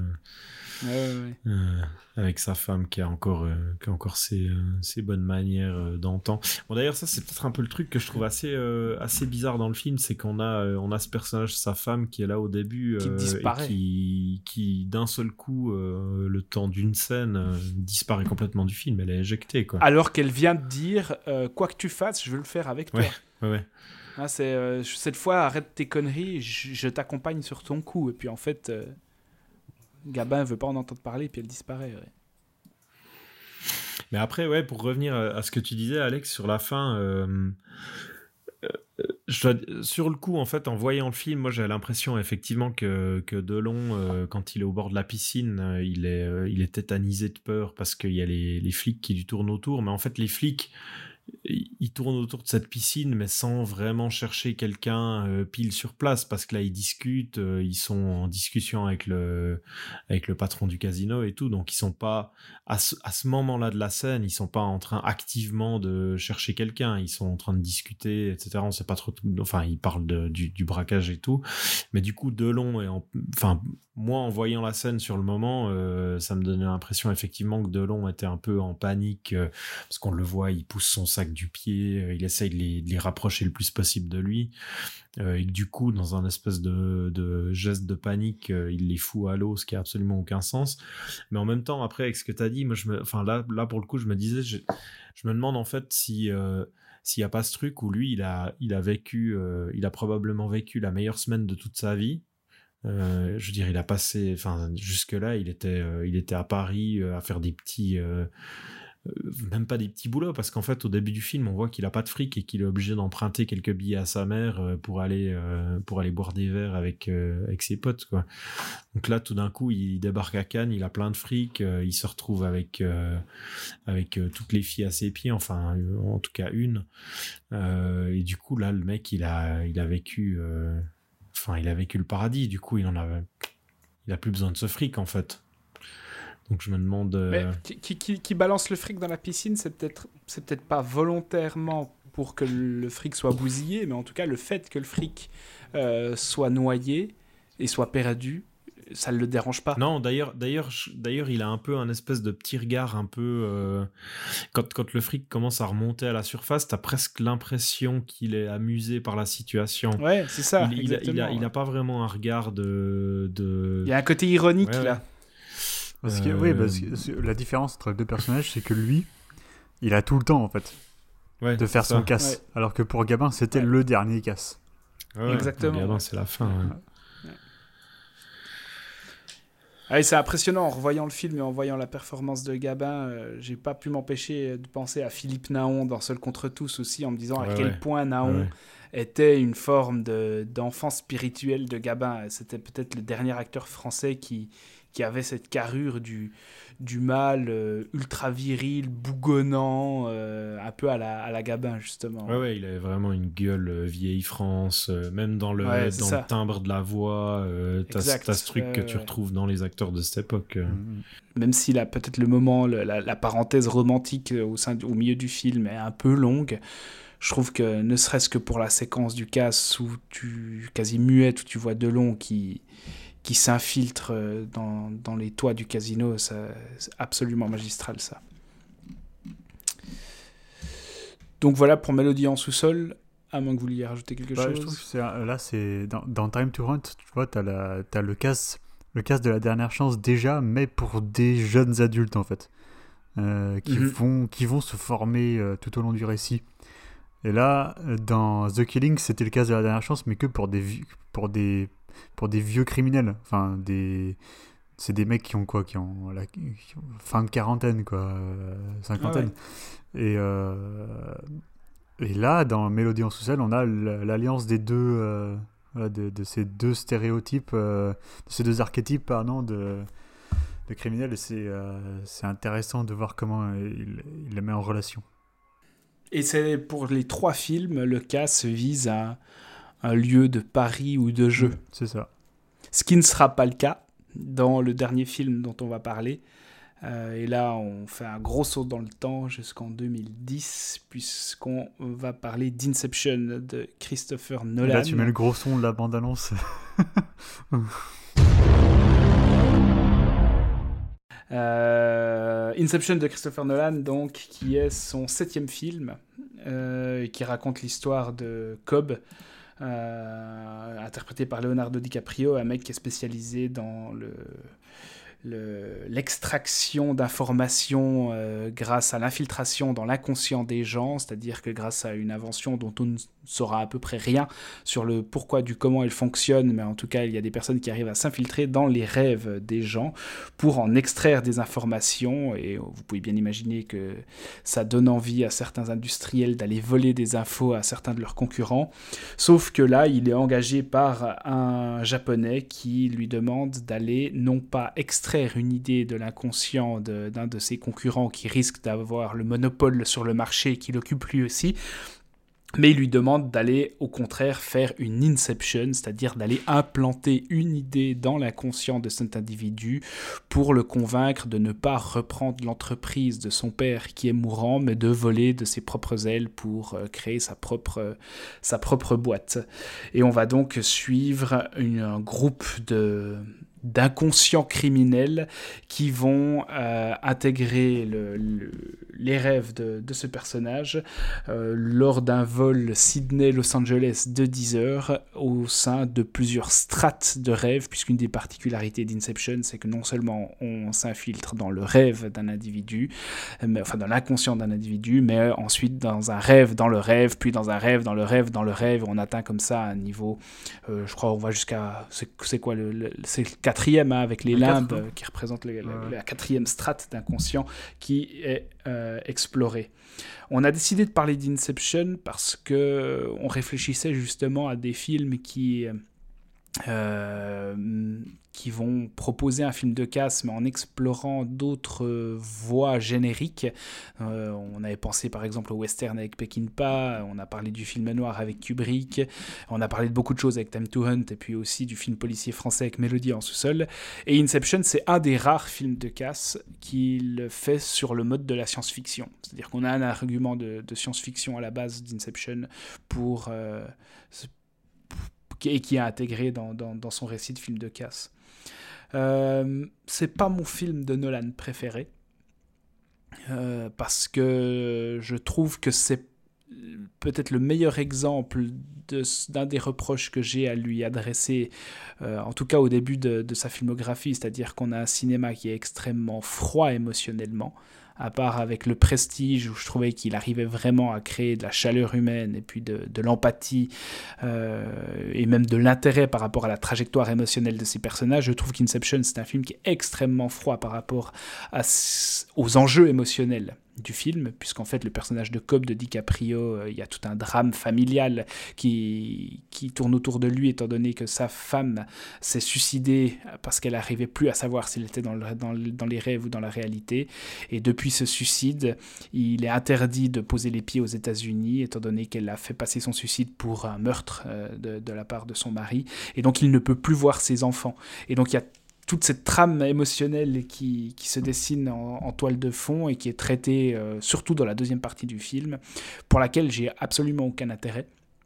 Par contre, je trouve que qui a quand même des grandes qualités euh, dans, dans, le film, c'est-à-dire que Nolan, ça reste quand même à des mecs qui arrivent à avoir une certaine liberté au sein de films à budget extrêmement conséquent. Donc on a un blockbuster avec une, un certain niveau d'exigence intellectuelle quand même, c'est-à-dire qu'il va, il essaye de faire du conceptuel, il essaye de faire euh, du, blockbuster intelligent, entre guillemets. Et euh, on retrouve quelques obsessions de Nolan pour lesquelles je trouve qu'il a un certain talent quand même, notamment la gestion de la temporalité euh, en fait, Nolan, de plus en plus, ça devient évident, c'est le cinéaste actuel qui s'intéresse à la représentation du temps au cinéma. Il l'a fait dans Interstellar avec, euh, avec la notion de la, de la, relativité temporelle. il l'a fait dans Dunkerque avec cette structure particulière, euh, avec ces trois temporalités aussi qui, se, qui s'écoulent différemment en fonction de, de l'intensité de l'action que les personnages sont en train de vivre. Et dans Inception, eh bien, le temps se dilate aussi dans les c'est-à-dire que dans la réalité, une minute correspond à environ une heure dans le premier niveau de rêve, cette heure correspond à une semaine dans le deuxième niveau de rêve, et environ à une année dans le troisième niveau, etc. Et donc il y a, ce jeu sur différentes temporalités que je trouve très bien maîtrisé chez Nolan euh, dans le film. Et puis moi, le, le film, je trouve aussi assez chirurgical et assez maîtrisé dans toute son exposition. On lui a souvent reproché ces tunnels explicatifs pour nous expliquer le concept de l'inception ou même de, l'infiltration dans les rêves. Mais je trouve qu'en fait, tous ces tunnels explicatifs sont très bien intégrés dans la diégèse, puisqu'en fait, on va devoir expliquer à des personnages comment ça fonctionne, et c'est jamais vraiment assommant. Euh, et là, ça, ça, c'est une bonne proposition, je trouve, de, de comme on parlait avant, d'exposition du cas, enfin de, de, de, mise en place du cas, d'élaboration du, d'élaboration du plan du cas. Je trouve que là, le film est très efficace dans son montage, dans ses dialogues, pour nous expliquer qui va servir à quoi, etc. Par contre, hein, voilà, une des grandes faiblesses du film aussi, euh, ce qu'on lui a souvent reproché et ce avec quoi je suis d'accord, c'est que ça reste une vision très froide et très mathématique des rêves. Euh, moi, j'avais beaucoup pensé à Paprika de Satoshi Kon quand je l'avais vu pour la première fois au cinéma, qui a à peu près le même pitch, mais qui va beaucoup plus loin dans ce que. Bon, après, c'est de l'animation, donc euh, Satoshi Kon jouit d'une liberté un peu plus grande que Christopher Nolan, euh, c'est-à-dire qu'il va beaucoup plus loin dans ce que l'argument de on est dans des rêves permet. Ici, on est dans des rêves, mais finalement, ça, ça permet de faire quoi? Bah, De voir Paris qui se plie en deux et puis de déployer une base à la James Bond dans, dans la neige dans le dernier acte. Donc, je trouve que Nolan aurait pu aller plus loin dans l'expérimentation visuelle, aller plus loin dans le conceptuel aussi par rapport à ce que cet argument permet. Et au final, on a une vision assez froide, assez, assez mathématique de, de ce que sont les rêves. Euh, ça aurait pu être plus fou, quoi. Mais c'est un film pour lequel j'ai quand même, ouais, même si je m'en contrebalance de cette, euh, de cette histoire émotionnelle entre DiCaprio et Marion Cotillard qui joue comme un pied, comme d'habitude, euh, je trouve que le film est a quand même le mérite de proposer du blockbuster d'un certain niveau de qualité euh, et d'une certaine exigence intellectuelle aujourd'hui. Et ça, il n'y a que Nolan qui le fait à ce niveau-là, euh, à part Livachowski euh, à la fin des années 90 et au début des années 2000. Je trouve qu'il n'y a que Nolan qui arrive à, à proposer du blockbuster aussi, aussi élevé dans le discours. Mmh. Mad Max je parlerai pas de, je parlerai pas d'exigence intellectuelle avec Mad Max. Mad Max, c'est de l'intelligence euh, kinétique, c'est de l'intelligence, euh, c'est de l'intelligence sensorielle. C'est. Il y a, des gens qui sont kinétiquement et sensoriellement cons alors. Euh, bah oui, c'est clair. bah, des gens qui ont aucune idée du montage, des gens qui ont aucune idée du spectaculaire, c'est une bêtise, c'est une bêtise kinétique. non, mais je veux dire chez les, chez les spectateurs qui, qui, qui captent pas ça. Ouais, bah, je pense que c'est des gens qui n'arrivent pas à comprendre que le mouvement euh, raconte quelque chose. Ouais. C'est une, une, carence intellectuelle pour moi. Euh, un, en fait, c'est une carence, c'est une carence dans la sensibilité. C'est-à-dire que si, si tu peux pas être ému par le mouvement, si tu peux pas être ému par, euh, par l'image bien faite et impressionnante, et, bah, tu peux pas être ému par Mad Max Fury Road. tu vois, c'est intéressant parce que je trouve que tu parles d'exigence avec les films de, Noah, de Nolan et, euh, et je crois que je crois que c'était un de mes problèmes principaux avec Inception c'était euh, bah, le le manque de voilà, le, le, manque de d'efficacité dans sa représentation de l'action. Je suis d'accord ouais. tu vois enfin c'est exige tu vois c'est exigeant sur un plan mais du coup en, en, fait je trouve que Nolan avec Inception il est tellement obnubilé par son concept euh, qu'il en oublie certaines autres choses qui auraient pu rendre son film euh, plus fluide. Plus jouissif. plus, fluide et plus jouissif, ouais. Mais après, tu sais, par rapport... On, peut, on peut toujours pinailler avec ce, avec ce genre de film où tu dis que ça manque d'imagination dans la représentation des rêves, mais dans le film, ils disent... Euh, euh, si, il faut pas faire n'importe quoi avec les rêves parce que sinon le mec il va se réveiller. Euh, si, si son Mm. rêve il- ça a l'air d'être vraiment n'importe quoi, le mec il, va se rendre compte que bon c'est pas possible quoi, il y a un truc qui va pas. euh, Ouais. voilà. Euh, donc c'est pour ça qu'enfin diégétiquement parlant quoi, c'est comme c'est pour ça qu'il il part pas dans tous les Ça sens. se euh, justifie. Mm. mais ouais, Inception. par rapport au film de Cass, en fait, c'est. En fait, je pense que je pense qu'on l'a choisi surtout parce que le, le mélange SF film de Cass, il est assez rare. Euh, ça, et que ouais, dans, ce, dans, ce- dans cette hybridité-là, c'est son représentant le plus connu et surtout un de ses seuls représentants. Quoi. Euh, parce que j'en vois pas d'autres en fait. de- Je vois pas d'autres films marquants qui aient euh, mélangé ces deux genres. Je suis sûr qu'il y a plein de DTV, euh, de trucs peu connus qui font ça. Quoi. Ouais, mais de films à- du, du calibre de, de- du Verneuil ou du Mm. Kubrick, euh, il y en a pas beaucoup non, ouais, ouais. qui, Et, euh, qui touchent à la science-fiction. Enfin bon, du coup, Time to Hunt, c'est de la science-fiction dans le sens où c'est de l'anticipation. euh, C'est pas le même genre de science-fiction, quoi, mais c'est. Mais tu vois, par rapport à ce que je disais avec Time to Hunt, c'est-à-dire que l'argument dystopique de Time to Hunt est un pur prétexte pour déployer un décor et un théâtre de cinéma, ici c'est la même chose. L'argument de science-fiction, il sera pas du tout développé. Les machines qui permettent et les, et les produits qui permettent d'infiltrer les rêves des gens, c'est pas du tout étayé, c'est pas du tout expliqué non, ça. non, mais. Et, mais- et- et on assiste à, à quelqu'un qui se fait plaisir. Ouais, mais tu disais, tu disais de Time to Hunt que euh, le réalisateur, il faisait, il- justement, il livrait juste du cinéma, quoi, un film. Il livrait Ouais. juste un film de Ouais. cinéma sans aucune autre euh, Ouais. ambition. Fioriture. Mm. euh, ouais, ouais, voilà. Euh, euh, C'est pas vraiment le cas avec Inception parce que.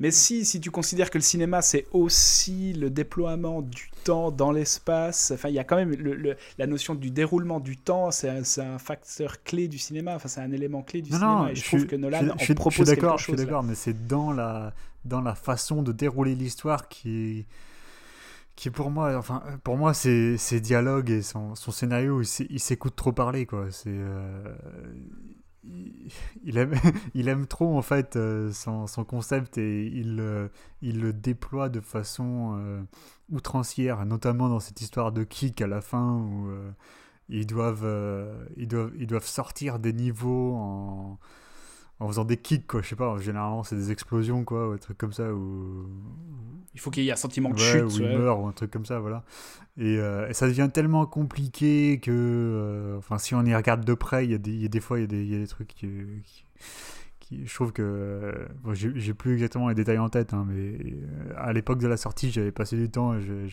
j'avais trouvé les trucs qui marchaient plus de façon logique quoi mais bref après euh, après j'admire j'admire euh, j'admire l'ambition mais je trouve que le ouais l'approche elle est trop ouais ouais Nolan il, il, il- aime trop son il, ouais il, s'écoute trop il, se- regarde trop écrire je trouve Euh, il se regarde expliquer son concept. ouais.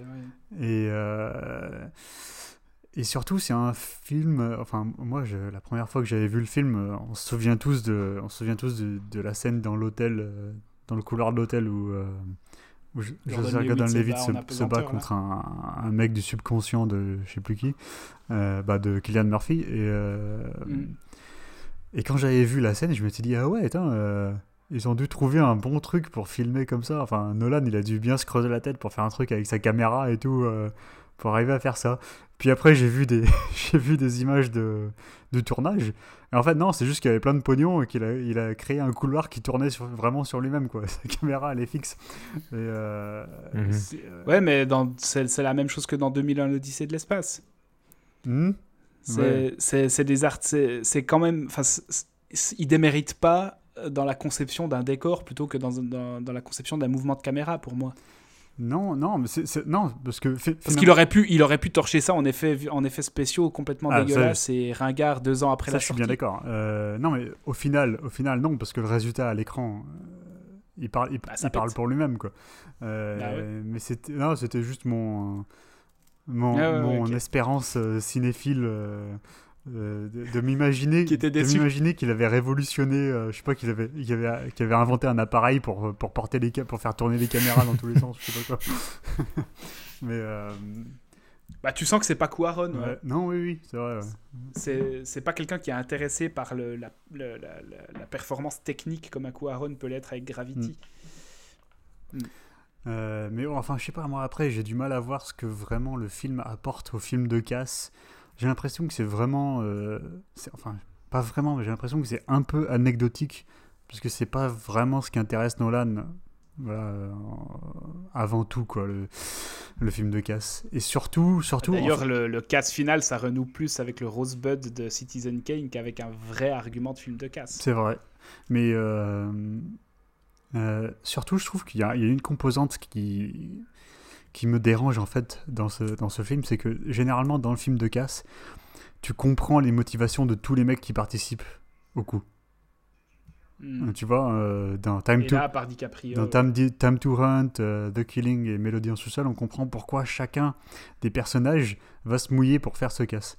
Alors que là, putain, mais à part DiCaprio, il y en a aucun qui a la moindre motivation pour l'aider. Non? Je sais pas, c'est. Ellen Page, il y a l'argument de challenge intellectuel Ouais. et d'architecte. Ouais, super, ok. Mais c'est faible, Ouais, quoi.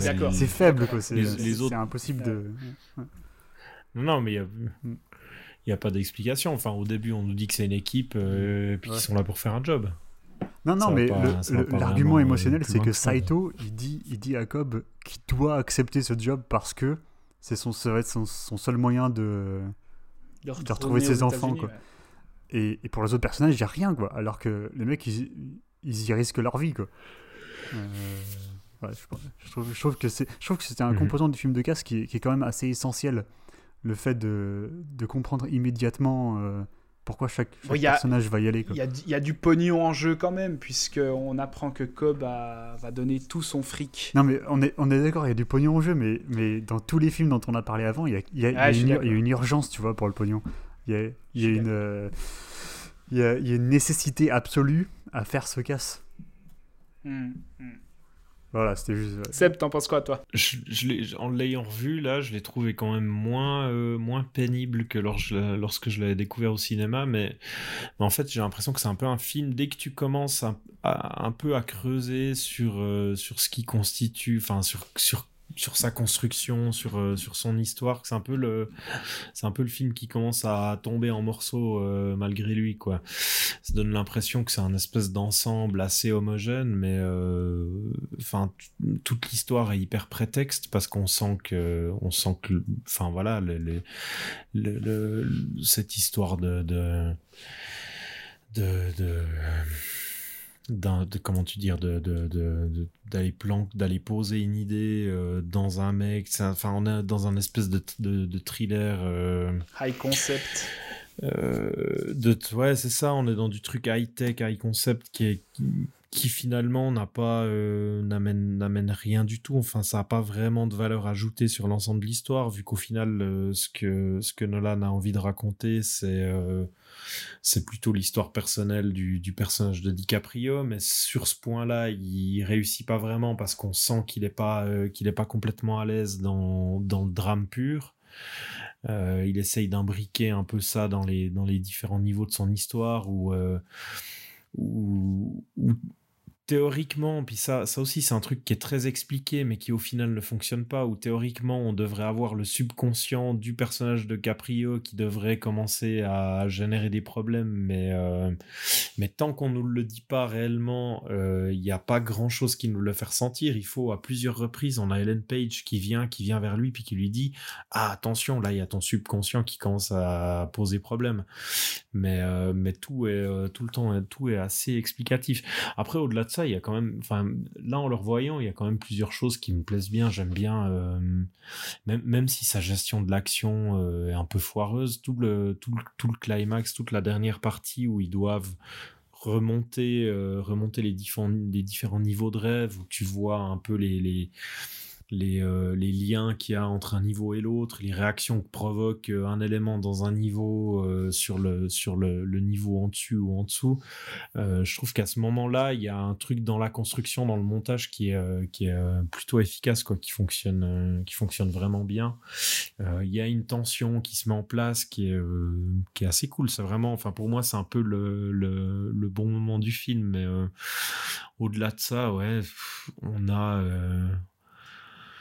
on a une vision des rêves euh, qui est celle d'un inspecteur des impôts, quoi. C'est, euh, c'est pas sexy du tout, même si je comprends les limitations, comme, enfin, même si, même si en soi je les, je les accepte complètement. Hein. Il nous dit au début, on peut pas faire n'importe quoi parce que sinon ça va, euh, enfin, le subconscient de la personne va, va pas suivre et soit ça va la réveiller, soit, soit les, les les, euh, les types qui se, sont qui se sont infiltrés dans le rêve vont se faire éjecter par les agents du subconscient de, la personne qui est infiltrée. Bon, soit, mais du coup, euh, ben c'est comme, euh, comme, comme, comme le disait notre, notre ami Basile quand j'en ai parlé sur Facebook l'autre jour. il, citait, il citait cet exemple où tu as T'as, euh, je sais plus, un des mecs de son équipe qui tire, qui tire, qui tire sur des, sur des agents qui les attaquent avec un, avec un M4. Et puis euh, Tom Hardy qui lui dit euh, il faut, faut rêver plus grand, you gotta dream bigger. Et puis le mec il sort un, lance-grenade, quoi. Je veux dire, les gars sont dans un, sont dans un rêve. Ils pourraient sortir une armada de FA-18, ils pourraient leur envoyer l'arme nucléaire, tu vois. Donc voilà, on se retrouve dans une vision qui est assez qui est assez triste au final, quoi, qui est très, euh, qui est pas, euh, comment dire, enfin, il se permet pas, grand chose au final avec, ouais, c'est pas grisant, puis il se permet vraiment pas grand chose. C'est comme tu dis, il y a, y a, une ville qui se retourne à un moment, il y a deux trois, deux trois bricoles du genre, mais il va pas, euh, il va pas plus loin. et du coup, enfin, bah, pour, pour moi, l'exemple, l'exemple, enfin, le, le, moment qui est vraiment problématique à ce niveau-là, c'est cette fin dans cette espèce de base euh, très euh, James Bondienne là sur sur cette montagne où on a on a quatre pinglets en tenue blanche qui qui se flinguent dessus et il se passe rien de plus quoi. C'est ça, ça, pourrait sortir d'une, d'une, d'une pauvre série B des années 80. C'est juste que c'est tourné avec. avec quelques euh, dizaines de millions, ouais. Avec. Euh, ouais, voilà. Mais. Euh, ce qui fait qu'il y a, des, éléments comme ça euh, pris à part, si pris euh, sortis du film qui fonctionnent bien en termes de, de réal, de montage, etc. On sent que Nolan est, quand même un réalisateur assez, euh, assez compétent, mais une fois que tu remets toutes ces choses ensemble pour essayer d'en faire un film un film qui devrait se tenir, je trouve que ça s'écroule un peu. Après, ce qui est intéressant avec, euh, avec Inception, avec son, avec son concept et son histoire, c'est que c'est un peu un brouillon de ce que, de, ce que sera Interstellar. Où, euh, où là aussi, on a cette idée d'un personnage qui va devoir euh, jouer avec, avec la relativité du temps pour pour se rapprocher de l'être aimé, etc. Enfin, il y a un espèce de truc qui se met déjà en place là, qui du coup il va qui, va réussir à affiner euh, et auquel il va réussir à vraiment donner corps euh, en tout cas je trouve dans, dans Interstellar. Tu vois, c'est une thématique qui devient de plus en plus explicite dans sa filmographie. Euh, là, Tenet, qui va sortir dans quelques mois, c'est déjà le titre est un palindrome et tu as des personnages qui peuvent apparemment. Bah, tout, tout, le film a l'air d'être un palindrome. C'est ça, tu as, as, as, des gens qui, qui, avancent à reculons dans le temps, littéralement. Donc, euh, ouais, c'est. Inception, c'est peut-être le premier film avec lequel il s'est frotté mhm. explicitement à ça. Mhm. Et tu, tu, sens que ben voilà, ça, ça s'étoffe encore par la suite. Moi, Dunkerque, dans sa gestion de la temporalité, je le trouve aussi euh, bien plus intelligent qu'Inception, tu vois. Ouais, ouais, alors clairement. Parce que là, as, là ça raconte quelque chose. Ouais. Euh. Maintenant, c'est un film qui est quand même important pour la décennie qui va suivre, parce que ne serait-ce que la musique de Zimmer, on, va en bouffer et en bouffer et en bouffer dans toutes les bandes annonces qui vont suivre, avec la grosse, euh, les grosses trompettes de Zimmer.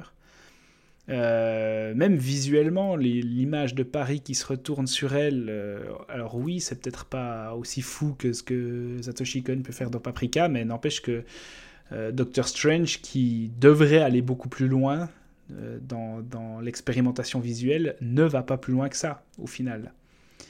Et c'est un film qui va marquer visuellement l'imaginaire hollywoodien dans les années qui vont suivre, Mhm. musicalement et visuellement.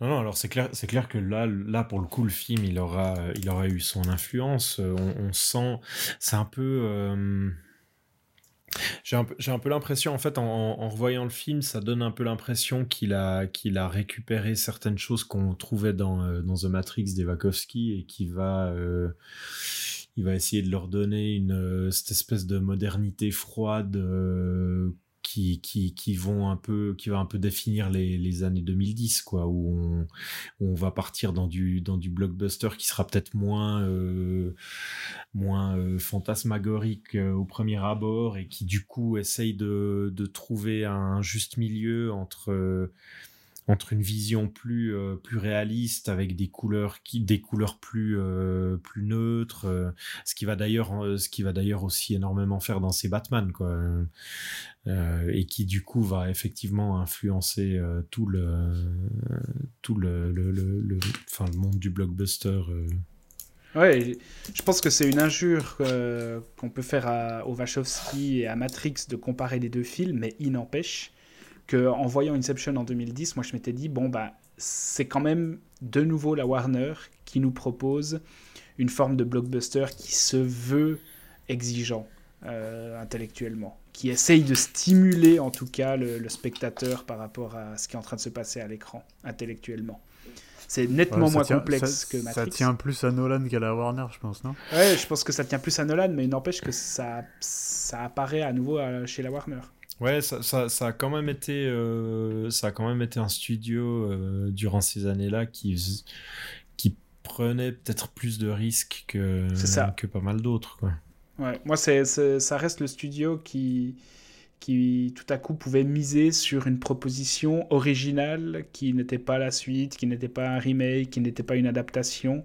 Mais Matrix comme Inception sont des, des produits originaux et, et je, j'arrive pas, enfin, je peine à trouver des équivalents dans les autres studios, à, à cette échelle-là de production en tout cas. Euh, ouais. Ouais, mais bon, euh, enfin, Inception, Inception, il l'a fait, mais la contrepartie, c'est qu'il dev- il devait conclure sa, sa trilogie de Batman, quoi. C'était un peu, c'était un peu son Ouais. bon, ok, euh, tu nous, as, tu nous as fait un carton monumental avec euh, Dark Knight. Fais ton film d'entre les deux et après tu viens nous conclure ta trilogie, quoi.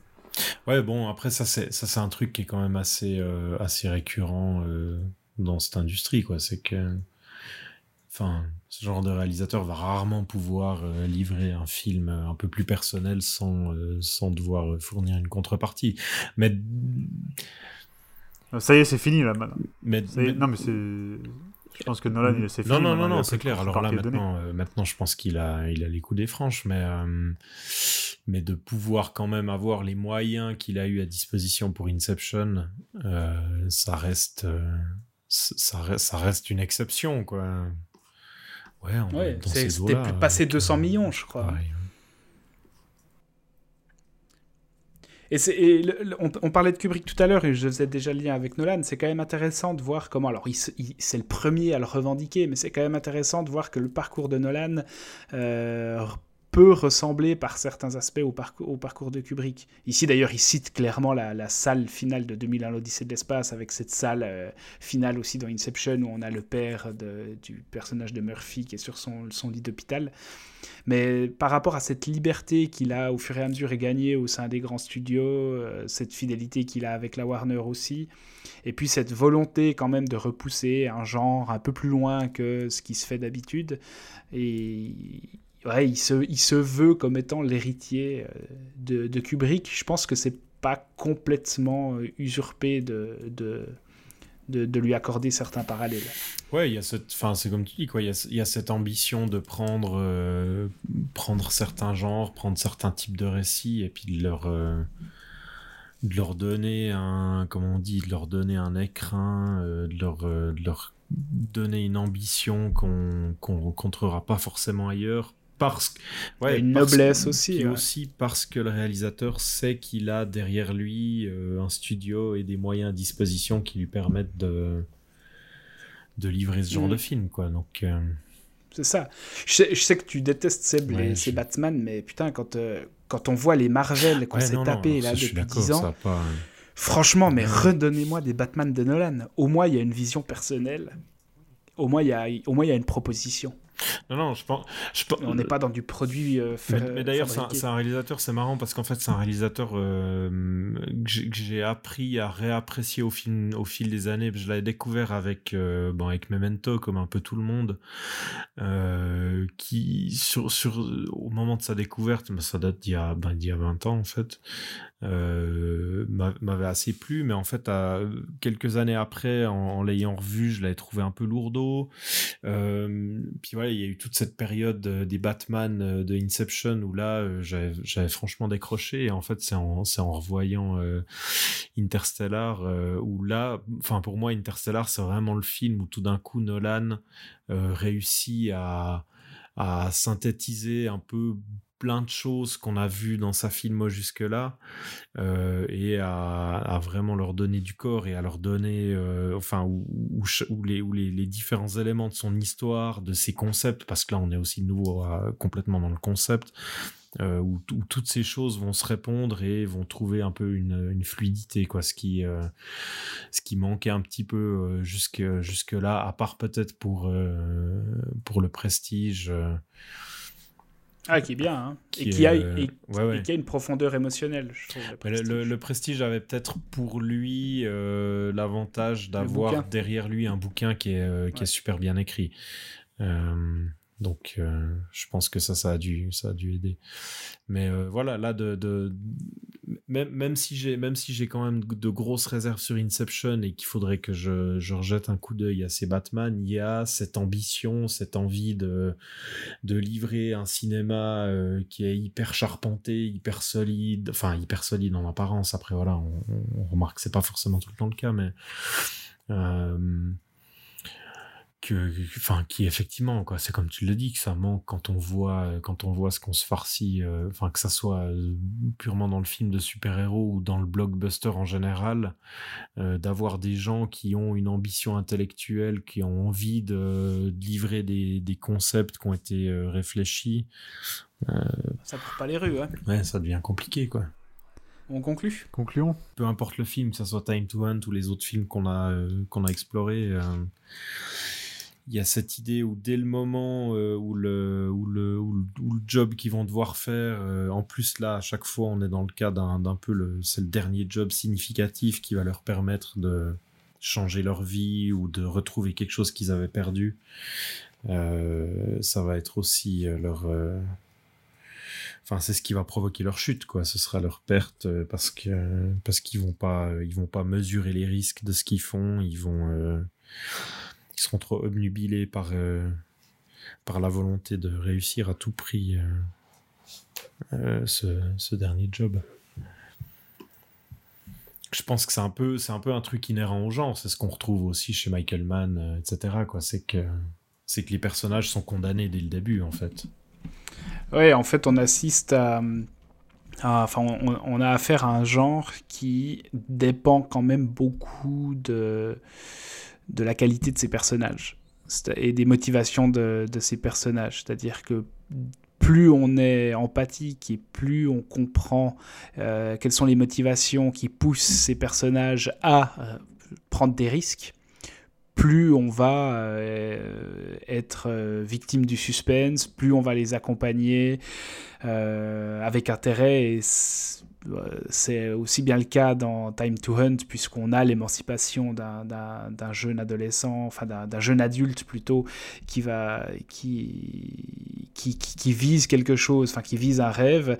Euh, c'était le cas aussi dans, The Killing de Kubrick, et puis euh, encore plus peut-être dans Melody en sous-sol, où là on a, on a cette dualité des deux motivations, et c'est peut-être ce qui fait le principal défaut d'Inception. Euh, c'est-à-dire le, le, manque de le manque de d'ampleur, le manque de corps peut-être dans, dans, dans, les motivations ou dans le traitement des motivations des personnages. C'est un genre qui dépend énormément de ça quand même.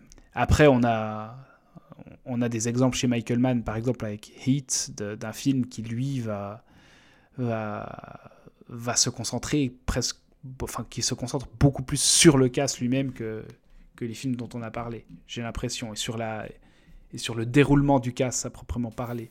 Ouais, ouais, alors là, après, ça, c'est, ça, c'est un peu la signature Michael Mann. C'est que c'est très descriptif Mm. des méthodes. Il va prendre le temps de, de détailler un peu euh, chaque, euh, chaque étape du, euh, du braquage. Quoi. Ah, ce qui fait donc de Time to Hunt un des rares exemples de, de films qui mélangent euh, films de braquage, coming of age et western euh, tous ensemble. Euh, et tout, tout en enveloppant ça dans une facture cinéma de genre euh, euh, stylisée, aboutie et, et assez impressionnante. Euh, voilà, dispo sur Netflix depuis le 23 avril. Tu vois, je pensais à l'ampleur des personnages, c'est ce qui faisait aussi la qualité de Good Time vrai, des, ouais. des frères Savdi, par exemple. C'est vrai. Et pour terminer, on va passer aux conseils et recommandations.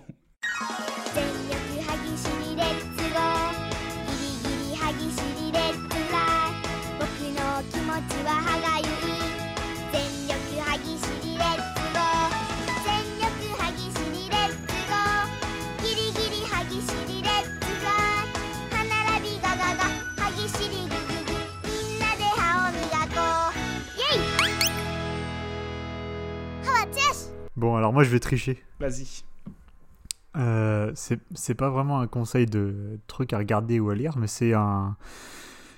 euh, c'est une astuce, enfin c'est une astuce, non, c'est un. C'est un. Putain, comment on appelle ça? Un tuyau, un bon tuyau. Alors le bon tuyau, c'est. euh, Il y, a deux, il y a deux préconditions. Euh, un, il faut que vous aimiez le cinéma indien, euh, ou vous ayez envie de le découvrir.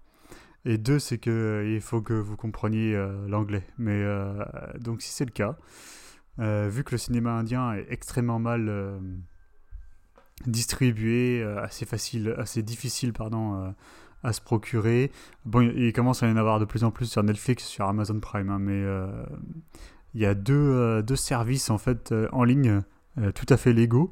Euh, sur lesquels vous pouvez vous inscrire. Donc il y en a un qui s'appelle euh, TV, ça s'écrit E Tu fais E-I-N-T-H-U-S-A-N. bien de préciser. Euh, tu pardon fais bien de préciser, enfin tu fais bien d'épeler. Ouais. Euh, et en fait, c'est un, c'est un, pardon, c'est un site sur lequel on peut s'inscrire payer 25 dollars une fois. C'est un abonnement à vie. Euh, on n'a pas besoin de payer tous les mois, c'est- on paye une seule fois. Et euh, on peut regarder euh, des milliers de films indiens euh, de toutes les, enfin de, six différentes industries en fait du pays. La très vaste majorité sont sous-titrés en anglais. Et euh, on peut même télécharger les films en fait, Putain. directement sur son ordi pour les, pour les, les regarder en ligne si, si on préfère faire ça. Est-ce qu'il y a Baobali? Euh, oui, il y a Bahubali. Il y, a, il y a Bahubali, euh. Sirana Simra Reddy euh, qu'on a découvert l'année dernière. euh, il y a, ouais, il y a, il y a vraiment, vraiment énormément de choses euh, dans tous les genres, euh, de, de- encore une fois, de différentes industries. Donc, que ce soit en tamil, en, en telugu, en hindi, voilà. Voilà. Et l'autre service, ça s'appelle Sun Next, donc c'est S-U-N, N-X-T. Euh, lui, par contre, il faut payer, je crois, 6 euros par mois, un truc comme ça. Euh, c'est aussi la. En fait, c'est un peu comme Netflix, mais il n'y a que du cinéma indien. Euh, et qui en, en fait, eux, eux, ils vont avoir en fait un catalogue un peu différent dans le sens où ils vont avoir beaucoup de de choses plus anciennes en fait. C'est vraiment ils ont un répertoire, un catalogue de cinéma indien qui s'étend jusqu'aux années 40, euh, enfin des années 40 jusqu'à aujourd'hui quoi, qui est absolument monstrueux quoi. Et euh, ils ont aussi des nouveautés bien sûr. Et euh, voilà, si vous voulez regarder un film indien euh, d'action divertissant mais un peu concon, je vous, je vous conseille Disco Raja qui est sur Sun Next, qui est l'histoire d'un mec qui se fait qui se fait cryogéniser comme Captain America dans la glace dans les montagnes et qui revient plusieurs années plus tard pour botter des culs et en fait il devient super puissant quand il écoute de la musique.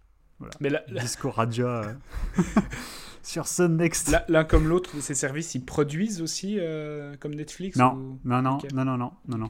C'est que de la distribution. Ouais. Bien, merci. Euh, De rien.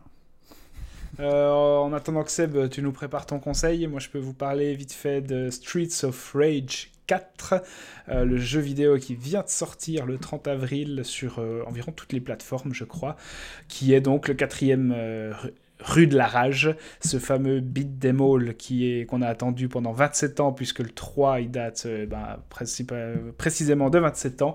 Et c'est une petite leçon euh, de beat them all, c'est-à-dire que bah, c'est ces jeux où vous traversez des rues de gauche à droite en foutant des tatanes sur des loupards parce que vous êtes un plus gros loupard qu'eux avec euh, de la musique un peu new retro wave, c'est visuellement en cel shading superbe. Et puis cette fois c'est un opus qui contrairement au précédent va beaucoup s'inspirer de, la technique des combos qu'on peut essayer de maîtriser dans les, jeux de baston.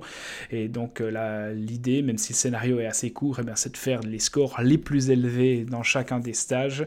Je trouve que c'est une des meilleures propositions de jeux vidéo euh, rétro nostalgiques de ces dernières années. C'est jouable en multi en plus. C'est parfait, soit comme jeu apéro, soit comme jeu de challenge personnel par rapport au, au maximum combo que vous pouvez essayer d'atteindre. Donc voilà, c'est dispo sur euh, PlayStation 4, Switch, Xbox One ou PC. Ça s'appelle Streets of Rage 4 et c'est jouissif.